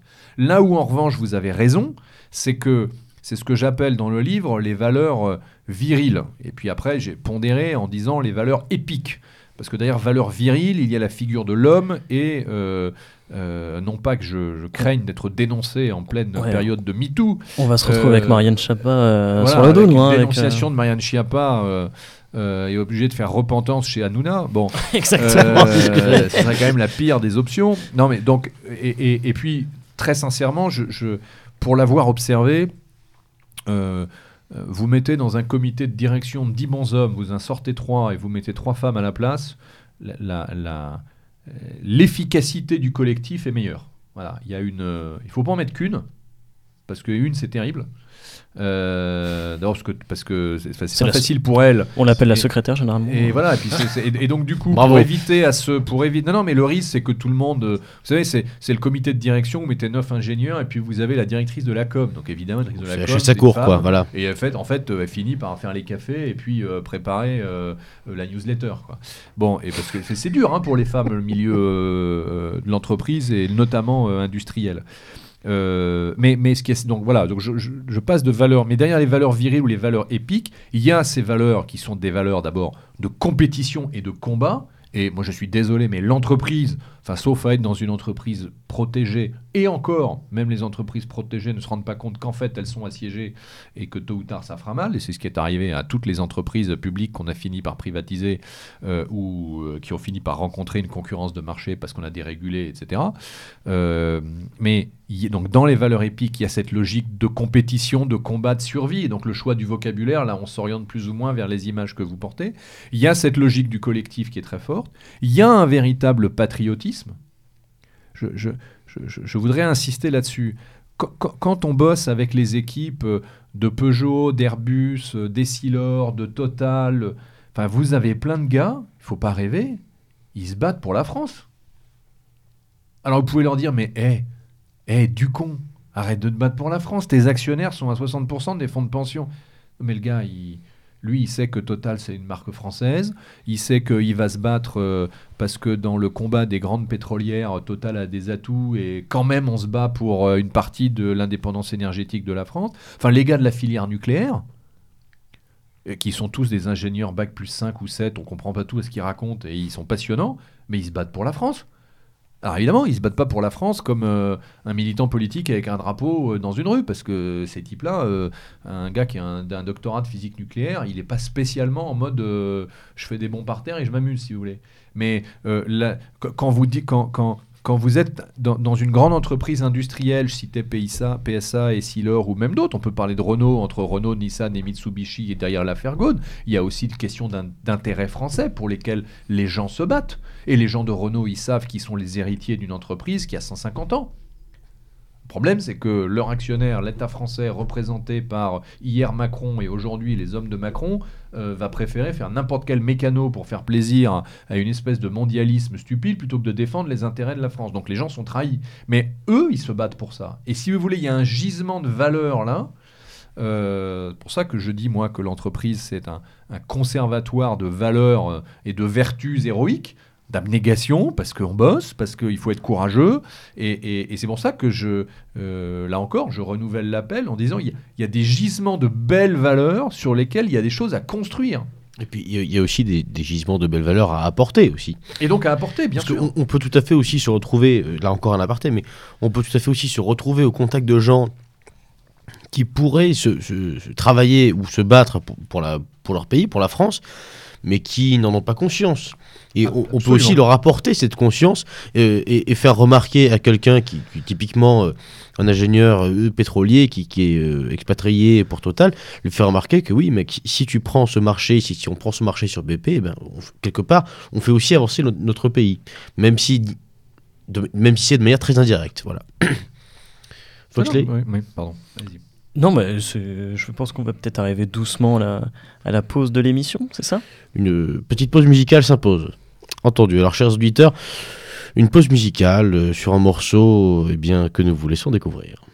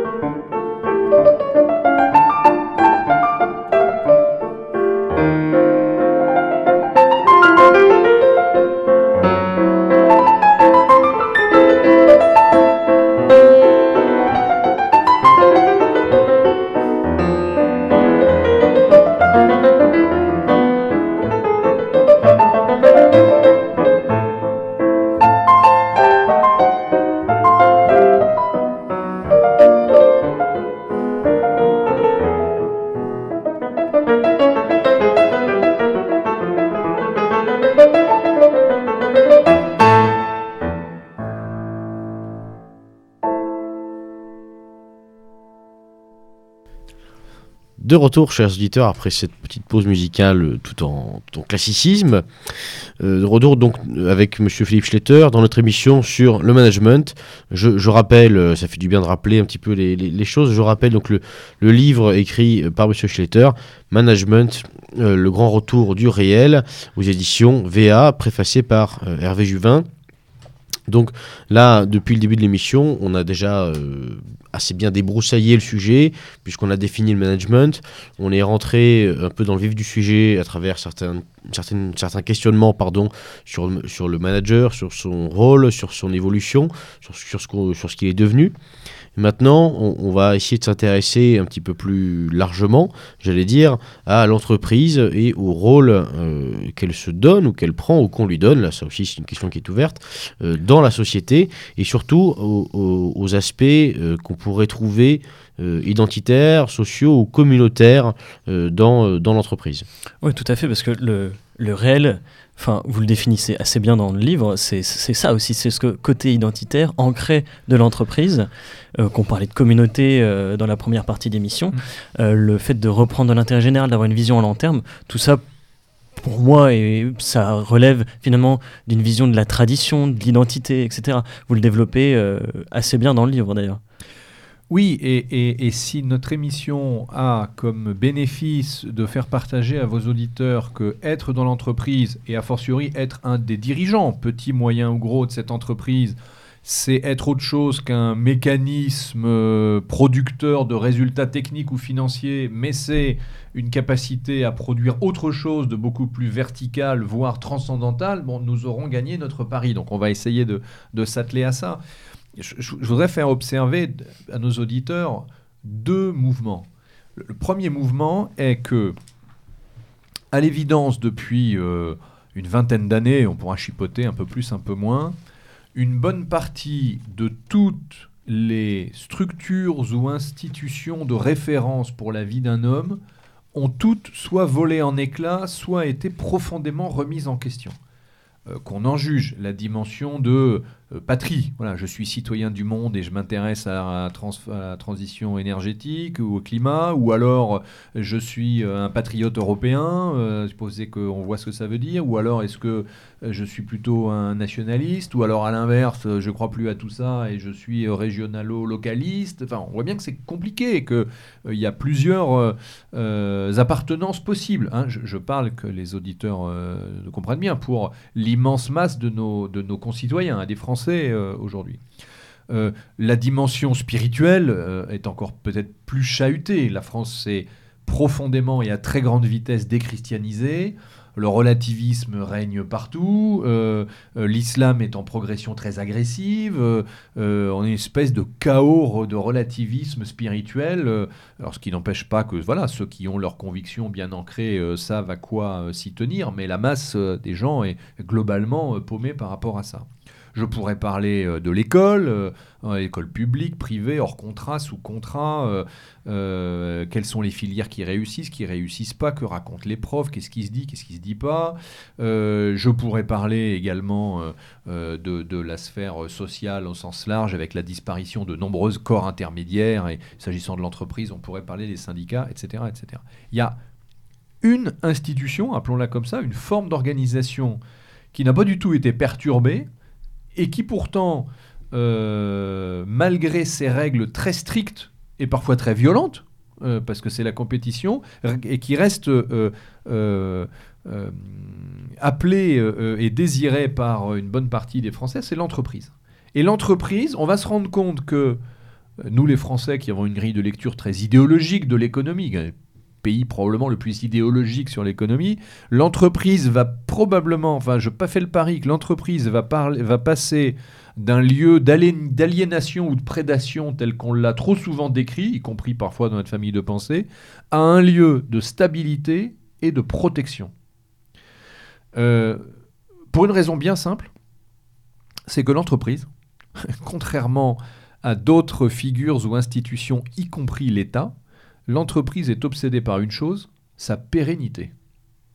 Or, l'histoire nous a montré au moins une fois, et je crois qu'elle est en train de nous le montrer une seconde fois, c'est que l'État ou les dirigeants de l'État sont capables, eux, du suicide. Je, vais faire l'avocat du diable un tout petit peu. Est-ce que là, pour le coup, vous, n'avez pas l'impression que intrinsèquement, on pourrait vous rétorquer qu'intrinsèquement l'entreprise a une volonté mercantile, c'est-à-dire justement est pérenne, mais dans un sens de ne faire que du bénéfice et de ne faire que de l'argent un peu, alors a contrario que les politiques justement auraient un peu plus de recul, etc. Je me fais l'avocat du diable. Oui, mais vous avez raison. Enfin, euh, personne, et surtout pas moi, ne niera que euh, l'entreprise est un objet à vocation économique. Et que euh, si on devait prendre la bonne vieille tripartition fonctionnelle que nous a léguée du Mésil, ben oui, l'entreprise est plutôt du côté des producteurs, elle n'est ni du côté des rois, ni du côté des prêtres. c'est un fait. Mais ce que je dis, et je vais essayer de donner quelques exemples, c'est que elle va, elle va rester. Cette, euh, L'avantage, euh, c'est que cette, euh, cette volonté mercantile, après, volonté de gagner de l'argent, c'est autre chose, et ça renvoie au débat qu'on a eu tout à l'heure entre dirigeants, entrepreneurs, etc. Mais cette volonté mercantile, et en tout cas volonté de pérennité, et même de croissance, ou de survie quand c'est le cas, a au moins un intérêt, c'est qu'elle force l'entreprise à se poser en permanence les questions de son adaptation et de sa supériorité par rapport à ses concurrents. Là où moi j'ai peut-être un État et des dirigeants qui sont euh, euh, capables euh, de générosité, de verticalité, de transcendance, etc., mais enfin qui nous mènent au suicide. Les premiers à l'avoir fait, ce sont les élites totalement corrompues au sens, non pas au sens moral, mais au sens presque génético-physique du terme, de la fin du règne de Louis XV et de tout le règne de Louis XVI, où à peu près toute l'aristocratie ou ce qu'il en restait je sais que c'était le produit de la domestication du roi Soleil 100 euh, euh, euh, ans plus tôt, mais enfin, ce qui aurait dû être une élite, l'aristocratie, c'est sa définition étymologique, s'est en fait corrompu et perdu dans des espèces de jeux intellectuels autour des Lumières, autour de l'égalitarisme naissant. Bon, bah, on voit comment ça s'est terminé. Ces messieurs ont tous fini soit en exil, soit la tête dans un panier, et un autre ordre s'est substitué à l'ordre ancien. Euh, pour le bénéfice ou pas de la nation, c'est un débat qu'on ne va pas ouvrir là ce soir. Aujourd'hui, déjà, sous Giscard d'Estaing, on nous a expliqué, alors pardon pour nos jeunes auditeurs qui doivent se demander, mais qui est ce type? Giscard d'Estaing, ça fait très loin. Mais déjà, on nous expliquait que, bon, la France, fallait quand même arrêter de jouer dans la cour des grands. On était une bonne puissance de second ordre.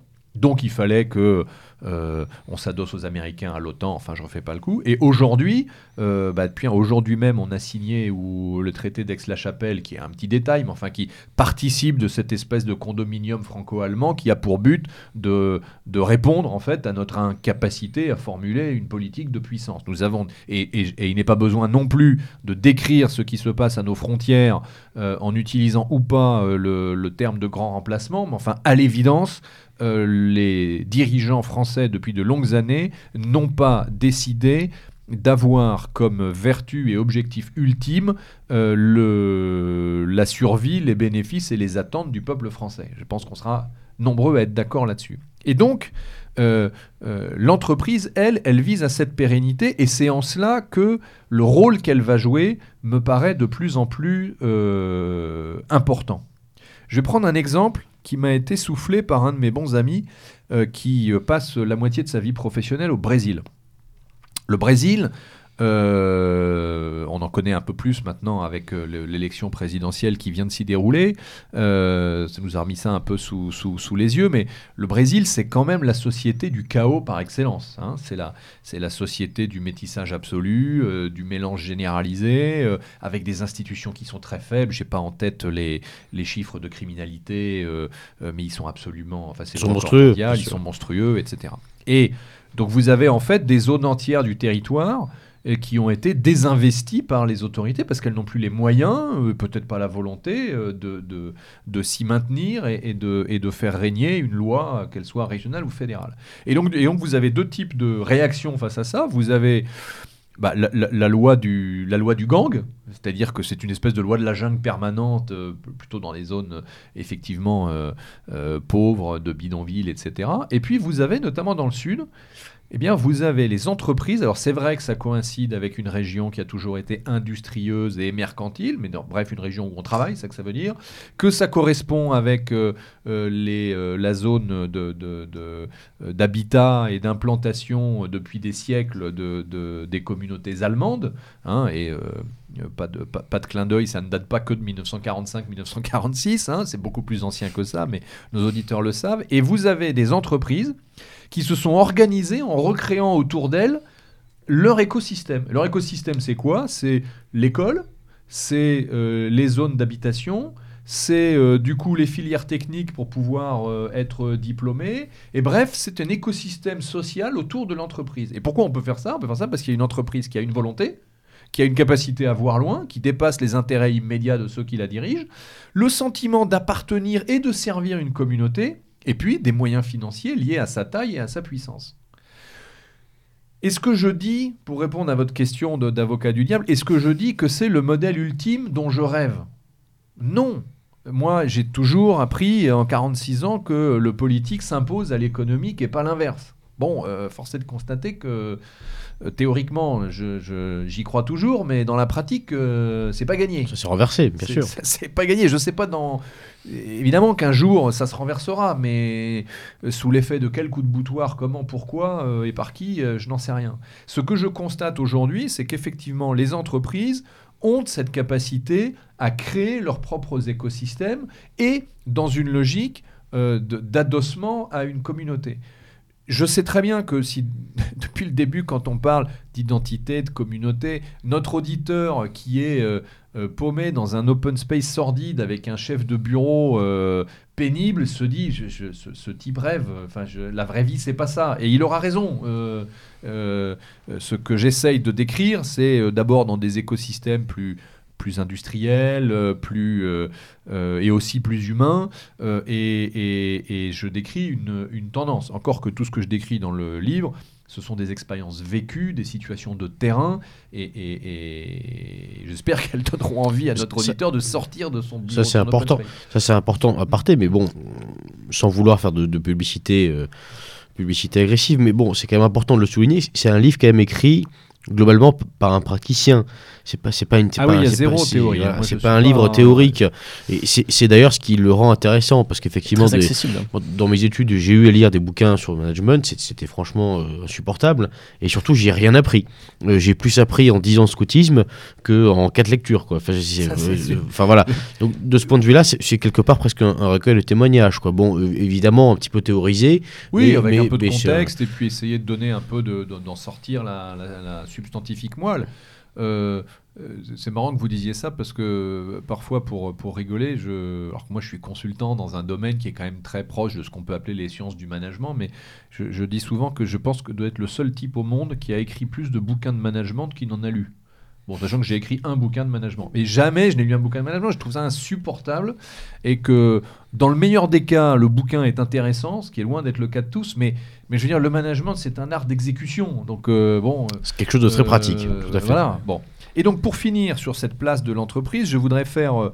Euh, réfléchir ou atterrir nos auditeurs sur le fait que l'entreprise, c'est d'abord un lieu de transmission des connaissances, des savoir-faire. D'abord parce que c'est à la pratique et à la praxis de chaque métier que ça se fait et que euh, l'entreprise est en formation permanente de ses collaborateurs. L'entreprise est aussi et de plus en plus un endroit de formation et de transmission des savoir-être.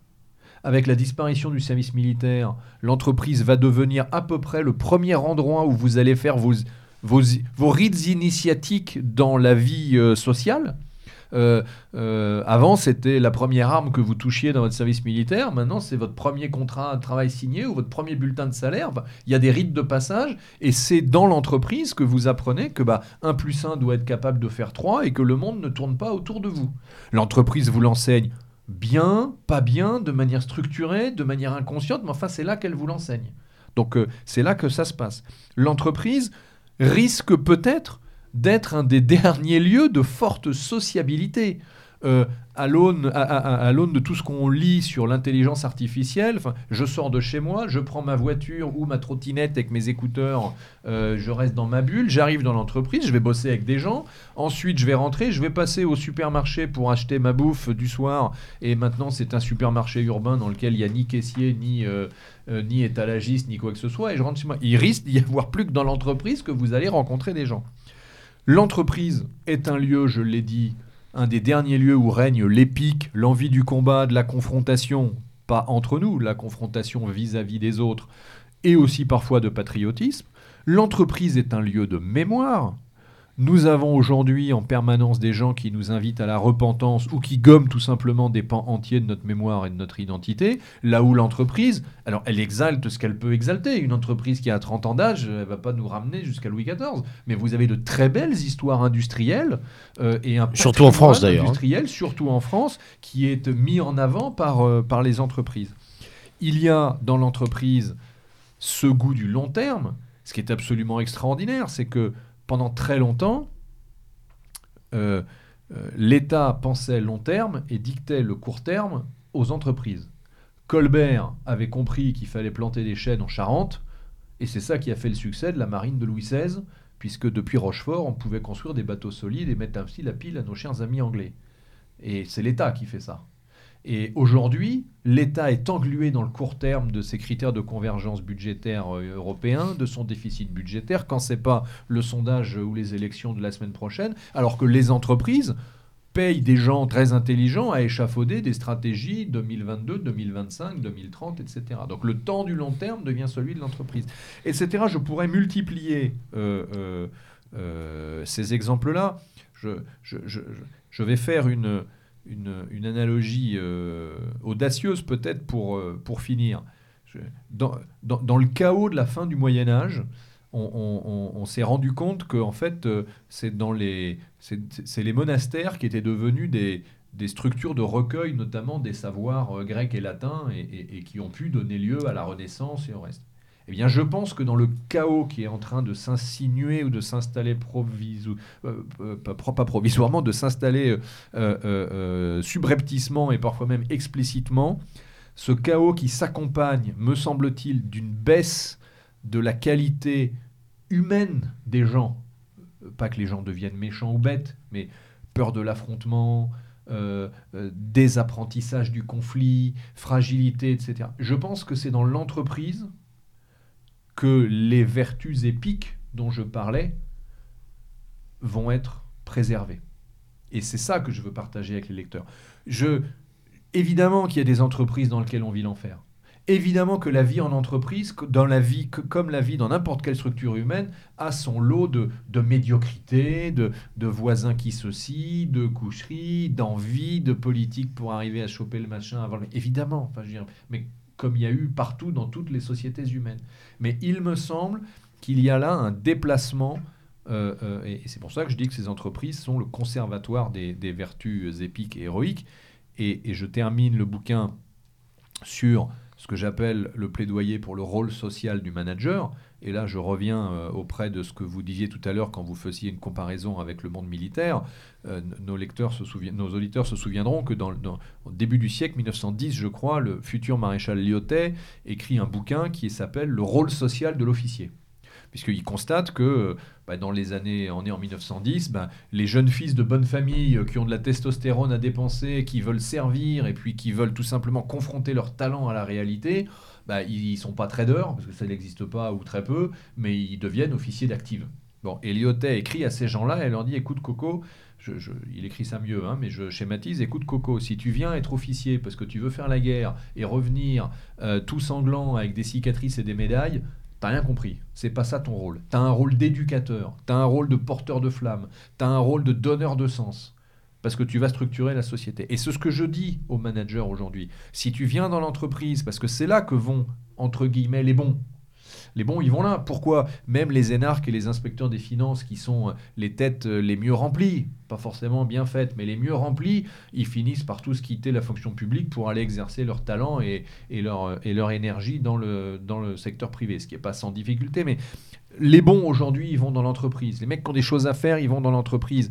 Si ces gens-là, vous venez pour faire des cartons euh, sur des contrats et récupérer des bonus, vous n'avez rien compris. Vous avez un rôle de porteur de sens, d'éducateur, et c'est là le sens des choses que je veux partager avec les lecteurs et donc vos auditeurs. Mais est-ce que vous n'avez pas le sentiment que le chaos que vous évoquiez commence un peu à toucher le monde de l'entreprise, et enfin même l'entreprise directement. Euh, je pense très directement, là par exemple, on, survend le télétravail, on survend euh, les bureaux libres, le flex office euh, dans les entreprises, on survend aussi cette nouvelle entreprise 3.0. je pense, on dénonce sur Méridien Zéro à Accenture qui pense à créer du management de la donnée ou de l'entreprise dicté par la donnée.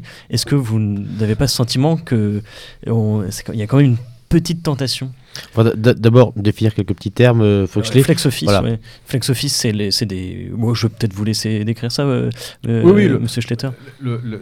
c'est un. Puis vous citez Accenture, ça va permettre comme ça d'illustrer et ça va scandaliser à raison nos, nos, auditeurs. Donc, le principe du Flex Office, c'est le bureau flexible. C'est-à-dire qu'en fonction de la situation des missions qui me sont confiées, du travail que je dois faire aujourd'hui, c'est-à-dire est-ce que je dois réfléchir tout seul euh, pour produire quelque chose, est-ce que je dois être en réunion avec des gens, est-ce que je dois aller voir des clients, bah, en fonction des situations, je vais décider de venir au, siège de l'entreprise où j'ai mon travail, où j'ai un bureau, euh, ou un espace, on va y revenir, ou alors est-ce que je peux bosser de chez moi, voir de ma voiture, euh, bon. Et donc l'idée c'est de dire évidemment, bah, rendons les gens libres, et puis, euh, plus ils seront libres, euh, euh, meilleurs ils seront pour faire ce qu'ils doivent faire, et plus contents ils seront de ce qu'on leur propose de faire.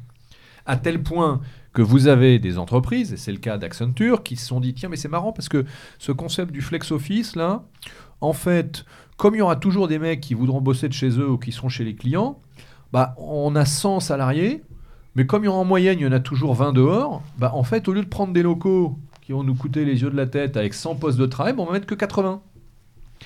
Et du coup, en fait, et donc bien évidemment, et les postes ne sont donc pas des postes attribués, donc on retrouve là aussi le culte de la mobilité et du nomadisme insupportable, surtout parce qu'il y a derrière ça un cortège idéologique euh, euh, de, et reptilien qui, qui, n'est pas notre modèle de civilisation.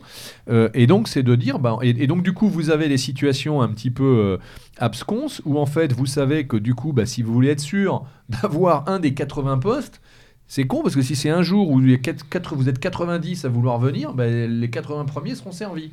Bon, bah déjà, donc vous arrivez plus tôt, ce qui arrange tout le monde. Et puis, euh, vous avez cette espèce de sentiment d'être un étranger à l'intérieur de votre propre entreprise. Et on voit bien que. Euh, c'est une remise en question permanente pour le salarié. C'est une remise en question hein. permanente du salarié. D'aucuns diraient une insécurisation. Je ne sais pas si c'est une insécurisation. En tout cas, c'est le nomadisme. Et le nomadisme, enfin, nous, nous sommes le peuple des forêts. Nous ne sommes pas le peuple des déserts. Et donc, il y a une psyché qui n'est pas une psyché de nomade. Euh, et ça ne veut pas dire qu'on n'est pas capable de voyager. Les Bretons sont des grands voyageurs. Euh, conquièrent toutes les mers du globe, euh, il n'empêche que ce ne sont pas des nomades. Hein, c'est pas la même chose. Euh, et, puis, et puis surtout, c'est que c'est qu'en fait, on va se rendre compte que, bah oui, mais le produit de l'efficacité, c'est aussi de la confrontation avec les autres et que l'entreprise n'est pas que une une, agglomération d'individus, mais une aventure, euh, ce que j'appelle l'aventure collective. La semaine dernière, il y avait dans, je crois que c'est dans la Harvard Business Review, publication d'une étude très sérieuse faite par des Britanniques qui vous démontrait que finalement, il était prouvé que les sociétés où les gens étaient en open space, donc open space pour les auditeurs, c'est en fait, vous n'avez plus de bureaux fermés avec des murs, vous avez euh, raser tous les, toutes les cloisons. C'est un plateau. Et vous avez installé sur un plateau des, des, grandes tables, un peu comme la nôtre, là, dans lesquelles vous mettez 4 ou 5 personnes. Alors il y a des mini cloisons à hauteur Dieu pour que les gens puissent euh, être un peu euh, à pouvoir avoir leur petit espace où ils travaillent. Et donc il est prouvé maintenant que les sociétés en open space, eh bien, les gens se parlent moins que dans les sociétés avec des bureaux fermés. C'est-à-dire qu'une fois de plus, cerveau reptilien venge et que euh, les ruses, les ruses, je ne sais même pas si c'est celle du capitalisme, mais en tout cas les ruses du nomadisme moderne finissent par être euh, euh, battues en brèche par l'efficacité elle-même. Et donc du coup, euh, je ne sais plus trop où j'en étais par rapport à votre question. Oh, la question de, base était est-ce que vous n'avez pas le sentiment que justement l'entreprise est un peu touchée par ce cas où on parlait J'évoquais par exemple le télétravail, vous parlez de lieu de socialisation. On nous survend le télétravail alors que par principe le télétravail c'est travailler seul chez soi et il n'y a rien de pire pour être complètement euh, euh, désociabilisé de l'entreprise et des autres. Oui, et, et de la même manière, c'est doublement pervers, de la même manière que en travaillant chez vous, vous vous désocialisez de l'entreprise, mais de la même manière, en travaillant chez vous, vous importez l'entreprise chez vous. Et donc la, perversion fonctionne dans les deux sens. Et, et là, pour le coup, euh, l'homo economicus euh, devient 100% de votre, euh, de, votre, euh, de votre vie. Je vais faire un parallèle avec euh, ce qu'on appelle euh, les acronymes stupides de, de la novlangue managériale, la QVT. La QVT, c'est la qualité de vie au travail.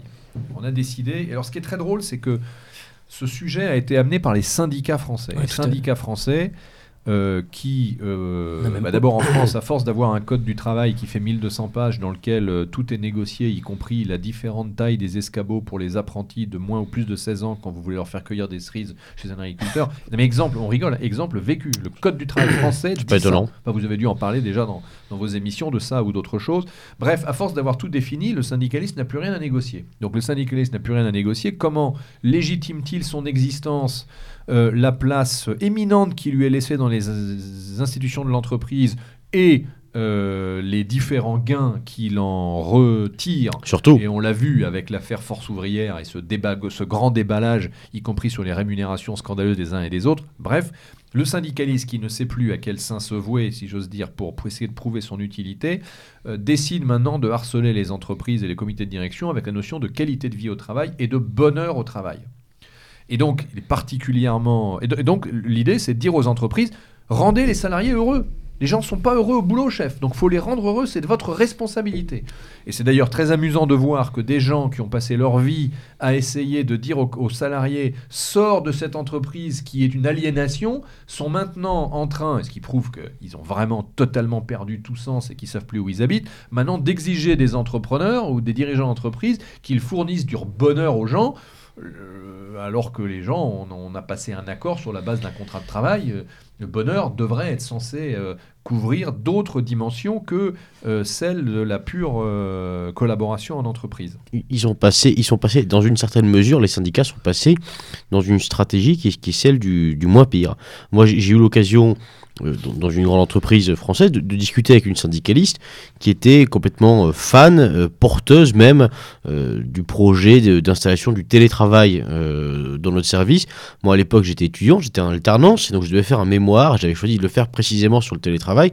Donc, je l'ai interrogé dans ce cadre-là, et je lui ai dit, mais il, me semble que le télétravail, c'est euh, le travail qui débarque à la maison et non pas la maison qui débarque dans le travail. Et, je, je pense qu'à terme, les salariés seront perdants.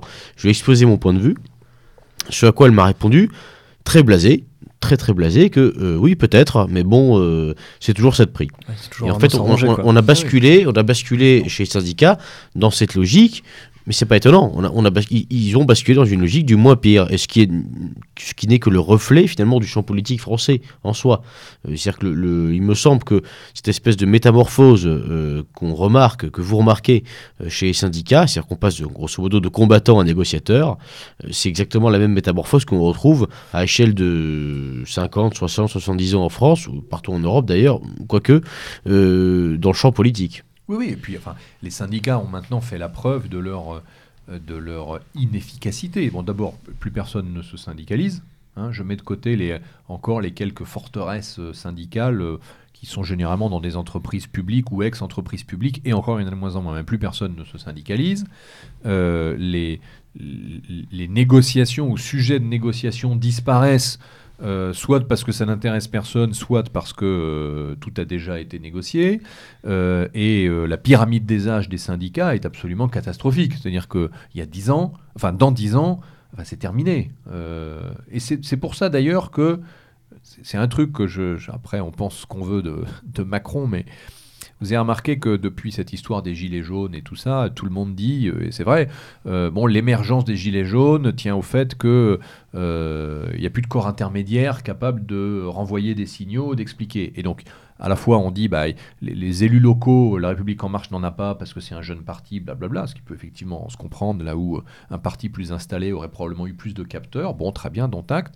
Mais également, les syndicats n'ont pas joué leur travail, n'ont pas joué leur rôle, et tout le monde dit, les syndicats les premiers, qui se répandent dans la presse pour dire, mais Macron, il nous appelle pas, il fait son grand débat, on n'est pas dedans. Et euh, ce que je trouve assez intéressant, c'est que tout le monde aura compris que, en gros, Macron, il, il suit, il a beaucoup de défauts, mais il, il a le mérite de la constance et de la détermination. C'est-à-dire que même s'il ploie un peu les chines, enfin, il poursuit sans faillir le plan qui est le sien. C'est assez impressionnant, il faut le dire. D'accord, mais il est, il a décidé qu'il allait éradiquer une partie d'un ancien monde dont on fait un peu partie, et pour y remplacer un nouveau monde euh, qu'on craint et donc on ne voit pas exactement les contours. Et les syndicats font partie de son ancien monde.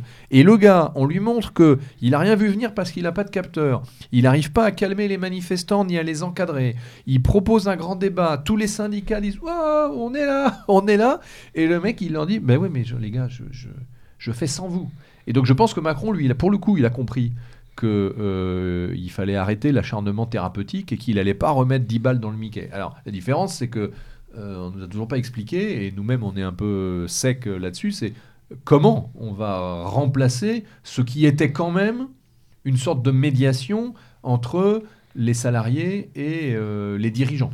Donc, euh, est-ce que du coup, on n'a plus besoin de ce type de corps intermédiaire ou est-ce qu'il va falloir inventer une autre forme de représentation parce que la représentation, c'est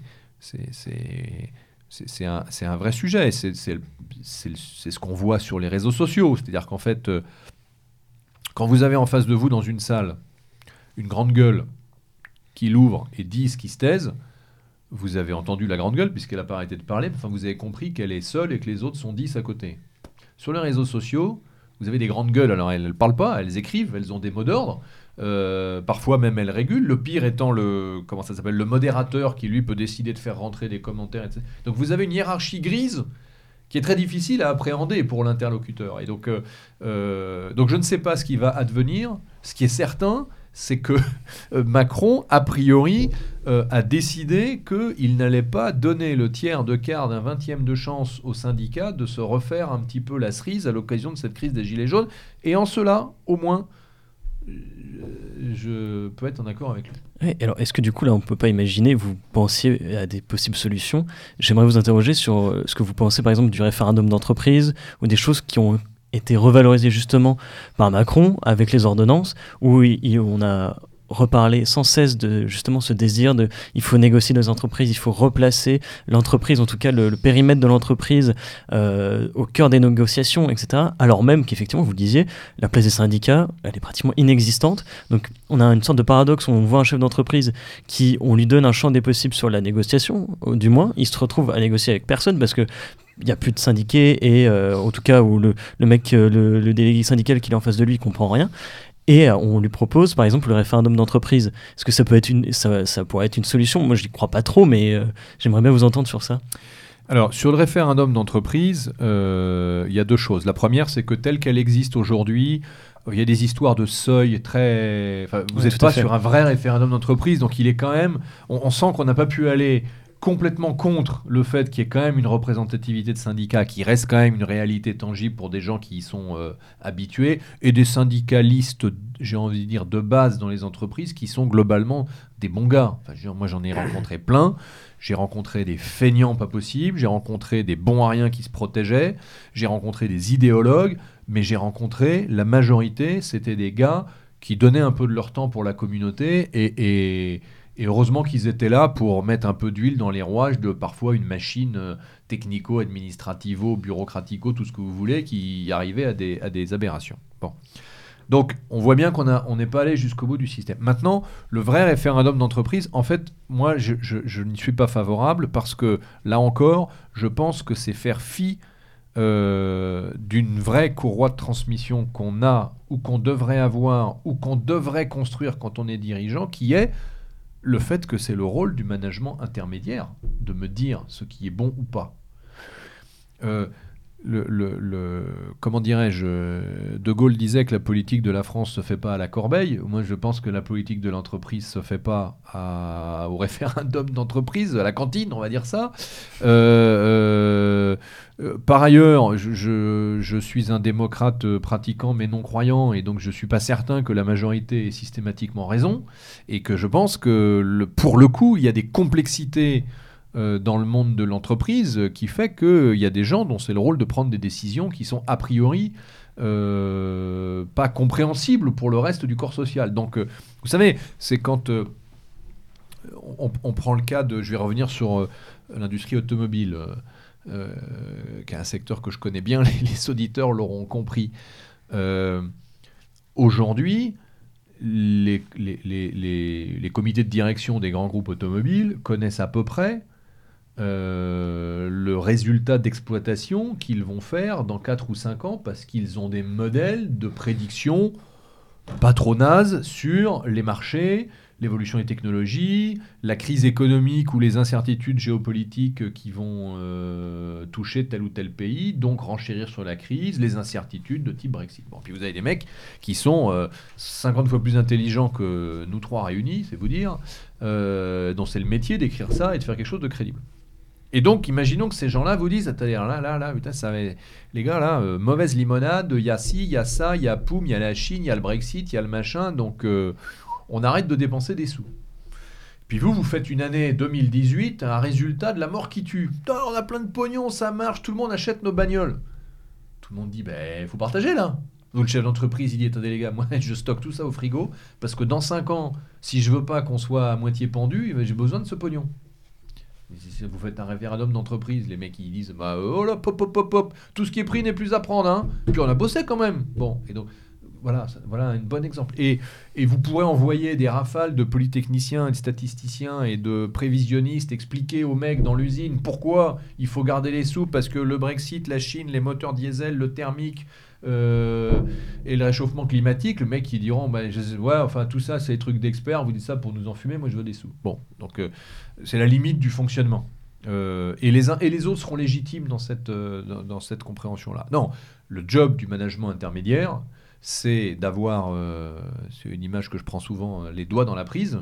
Euh, alors pas forcément pour se faire électrocuter, mais ils doivent savoir, ils doivent être en connexion, et s'ils font leur job de chef et de manager et qu'on les y a aidés, formés, accompagnés, créer les organisations qui vont avec, blablabla, bla, vous avez des gens qui sont capables, un, de vous dire, le corps social, il est capable d'entendre ça, pas ça, de vouloir ci, pas ça, et à l'inverse, il est capable de commenter une décision, écoute, on va, on va ok, on a quand même bien bossé, on va partager un peu de sous, mais pas beaucoup parce que blablabla. Et puis avoir enfin d'avoir des collaborateurs qui comprennent ça. Euh, Aujourd'hui, euh, euh, je ne vais pas citer le détail de, la discussion, mais dans un, je vais prendre un grand groupe français, une boîte du CAC 40, euh, avec beaucoup de, de, sites en province. question se pose, qu'est-ce qu'on fait les samedis? L'activité est forte, l'activité très concurrentielle, l'activité est forte, donc les usines travaillent le samedi. Sauf que samedi, euh, gilets jaunes, euh, les actes des gilets jaunes, et donc on a à la fois des gens dont on pense qu'ils auront peut-être envie d'aller manifester, et on a aussi des gens euh, avec des productions qui risquent d'être compliquées, parce que si les ronds-points sont bloqués, les mecs n'arrivent pas à venir, ou la logistique n'arrive pas à passer. Donc le DRH Group réunit les syndicats français. Alors il va voir les syndicats avec lesquels il a l'habitude de discuter, et heureusement qu'ils sont majoritaires, et qui ont dit on fait quoi les gars? Moi je... Enfin, s'il faut lâcher du lest et montrer, permettre aux gens, on annule les samedis, il n'y a pas de problème. Et les mecs lui ont dit non, non, on continue les samedis. Parce qu'on a besoin de faire cette prod, on a besoin de. Et on va pas décaler, et on va pas rajouter. Et on, on est sur un bon réglage, tout le monde est dedans, on y va. Ah, ce que j'appelle les syndicats intelligents. Mais c'est des, des, vrais sujets, ça. Vous faites un référendum pour dire, bon, on annule ou pas les samedis. Finalement, le samedi. Euh, je resterais bien en lit. Bien sûr. Lit, euh, avec Bobonne, euh, ou même sans, euh, c'est pas plus mal. Hein. Ouais, ça, ça voilà, donc, donc attention aux fausses bonnes idées. Alors, quand je dis ça, euh, que, quand je dis ça, euh, je pourrais comprendre que les auditeurs me disent bah ouais, bah, t'es quand même gonflé de dire ça, camarade, parce que je suis sûr que si je t'interroge sur le référendum d'initiative populaire au niveau de l'État, tu vas me dire que tu es pour. Ben oui, mais c'est bien la différence qu'il y a entre une institution régalienne et un outil économique. Et donc, soit on considère qu'on accepte que l'entreprise, outil économique, devienne régalien, et dans ce cas-là, euh, les mêmes règles pour tout le monde. Mais non, il faut laisser chacun dans son champ d'activité. Et effectivement, si on est sur des sujets qui touchent euh, le régalien et, et, avec des conséquences profondes sur la vie d'une nation ou de sa civilisation, logique d'interroger le peuple. C'était long. Quand vous posez une question, je réponds, c'est long. Hein. Vous avez vu. Non, non, mais c'est. pas, euh, vous êtes là pour ça. Les auditeurs sont toujours là, mais je, ils, sont, ils sont toujours là, on n'en doute pas non plus. En, en tout cas, bon, une, quelques mots assez intéressants sur les syndicats. Euh, les syndicats, de toute façon, ça mériterait une émission de deux heures pour, euh, pour en faire le, le tour complètement. À présent, il nous reste, on, on, rentre dans le nouvel anglicisme, dans le money time euh, oh. de la de l'émission. Donc, il nous reste un petit peu de temps pour parler euh, d'actualité sociale. Alors, on, va on peut effectivement parler des Gilets jaunes. Beaucoup de choses ont été dites à leur sujet, y compris à ce micro. Donc on, ne va pas épiloguer sur euh, le fait que c'est super parce que enfin il y a quelque chose. simplement, ce qui pourrait nous intéresser nous de notre point de vue, c'est euh, comment est-ce que les entreprises euh, réagissent. On, a entendu parler de la prime Macron. On sait que des entreprises le lendemain euh, on dit ok, ok, ok, euh, on, balance la sauce, on, verse les primes. Bon, euh, pourquoi, pourquoi autant de facilité? Deuxièmement, là, on est déjà après l'effet d'annonce de la prime Macron j'ai vu passer dans l'actualité, j'ai oublié le nom d'entreprise, mais c'est une entreprise française dans laquelle ce sont maintenant les syndicats qui réclament euh, la prime Macron. Donc là encore, on parlait des syndicats. Est-ce que finalement c'est devenu, euh, est-ce que cette prime est devenue euh, un nouveau sujet de négociation comme les autres? C'était une possibilité. Je, juste petit détail, c'était soit c'est dans, on avait un mois en fait pour, soit c'était une décision de l'employeur et passer ce mois, c'est normalement une négociation avec les syndicats. Et c'est repris par ça aussi. Et dernier dernier point, c'est d'un point de vue managérial est-ce que cette fièvre jaune, est-ce que euh, le fait de se rendre compte que, euh, merde, en fait, les gars, ils sont quand même un peu chauds, est-ce que ça va changer quelque chose dans, le management? Est-ce que ça va induire ou euh, forcer les managers justement à, à, faire revenir un petit peu le cœur et les tripes qui leur manquent actuellement? Monsieur Schletter. Alors, c'est très intéressant la, correspondance entre le phénomène gilet jaune et euh, les entreprises. Et aujourd'hui, euh, je, vais vous répondre sur la base de quelques échanges très récents que j'ai eus euh, avec quelques-uns de mes clients, mais quelques-uns. Donc l'échantillon n'est pas représentatif. On est, on est peut-être un peu tôt pour avoir une vision plus globale. Mais je voudrais dire trois choses. Premièrement, c'est l'histoire de Prime Macron c'est un peu comme l'histoire de référendum. C'est que euh, vous avez, je sais pas combien vous avez de secteurs d'activité différents en France, mais enfin toutes les entreprises de toute taille et de tout secteur, c'est pas le moment de donner une prime. Enfin, tout le monde aimerait bien donner une prime. Sur le papier, moi aussi, j'aimerais bien avoir une prime. bon, vous aussi, je pense. Toutes les entreprises peuvent pas donner une prime tout de suite. Euh, vous avez eu une initiative euh, du mouvement éthique. Vous savez, c'est l'espèce de regroupement d'entreprises dirigé par une fille qui s'appelle Sophie de Menton, qu'on voit souvent euh, qui est une fille pas mal, mais elle est desservie par. On a l'impression que c'est Marie Chantal euh, qui parle euh, de l'économie sur un plateau de télé, donc ça fait très bourgeois parisien. Elle, est plus opérationnelle que ça. Mais Éthique avait dit écoutez, nous, on prend l'État au mot. ok pour la prime, mais un, exonéré de charges sociales et patronales. Enfin, exonéré de charges patronales pour nous, exonéré de charges salariales pour le salarié. Vous nous dites banco, nous, tous les co-signataires d'éthique, déjà, nous, on filera une prime. Parce que, euh, vous connaissez, c'est comme l'État avec son loto du patrimoine. Hein, c'est je donne 50, mais en fait, je te mets 174 stats, ce qui fait, qu'en fait, je récupère 60. Donc, les mecs qui. Bon, bref.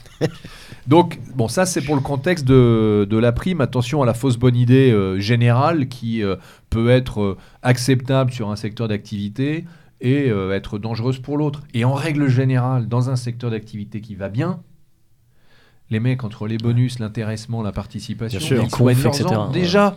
Donc c'est pas le problème. Donc c'est un système qui va rien changer là où ça va bien et qui va aggraver là où ça va mal. Oui, on, on pourrait citer les, les intéressements perçus par les salariés euh, des, marques d'automobiles euh, allemands.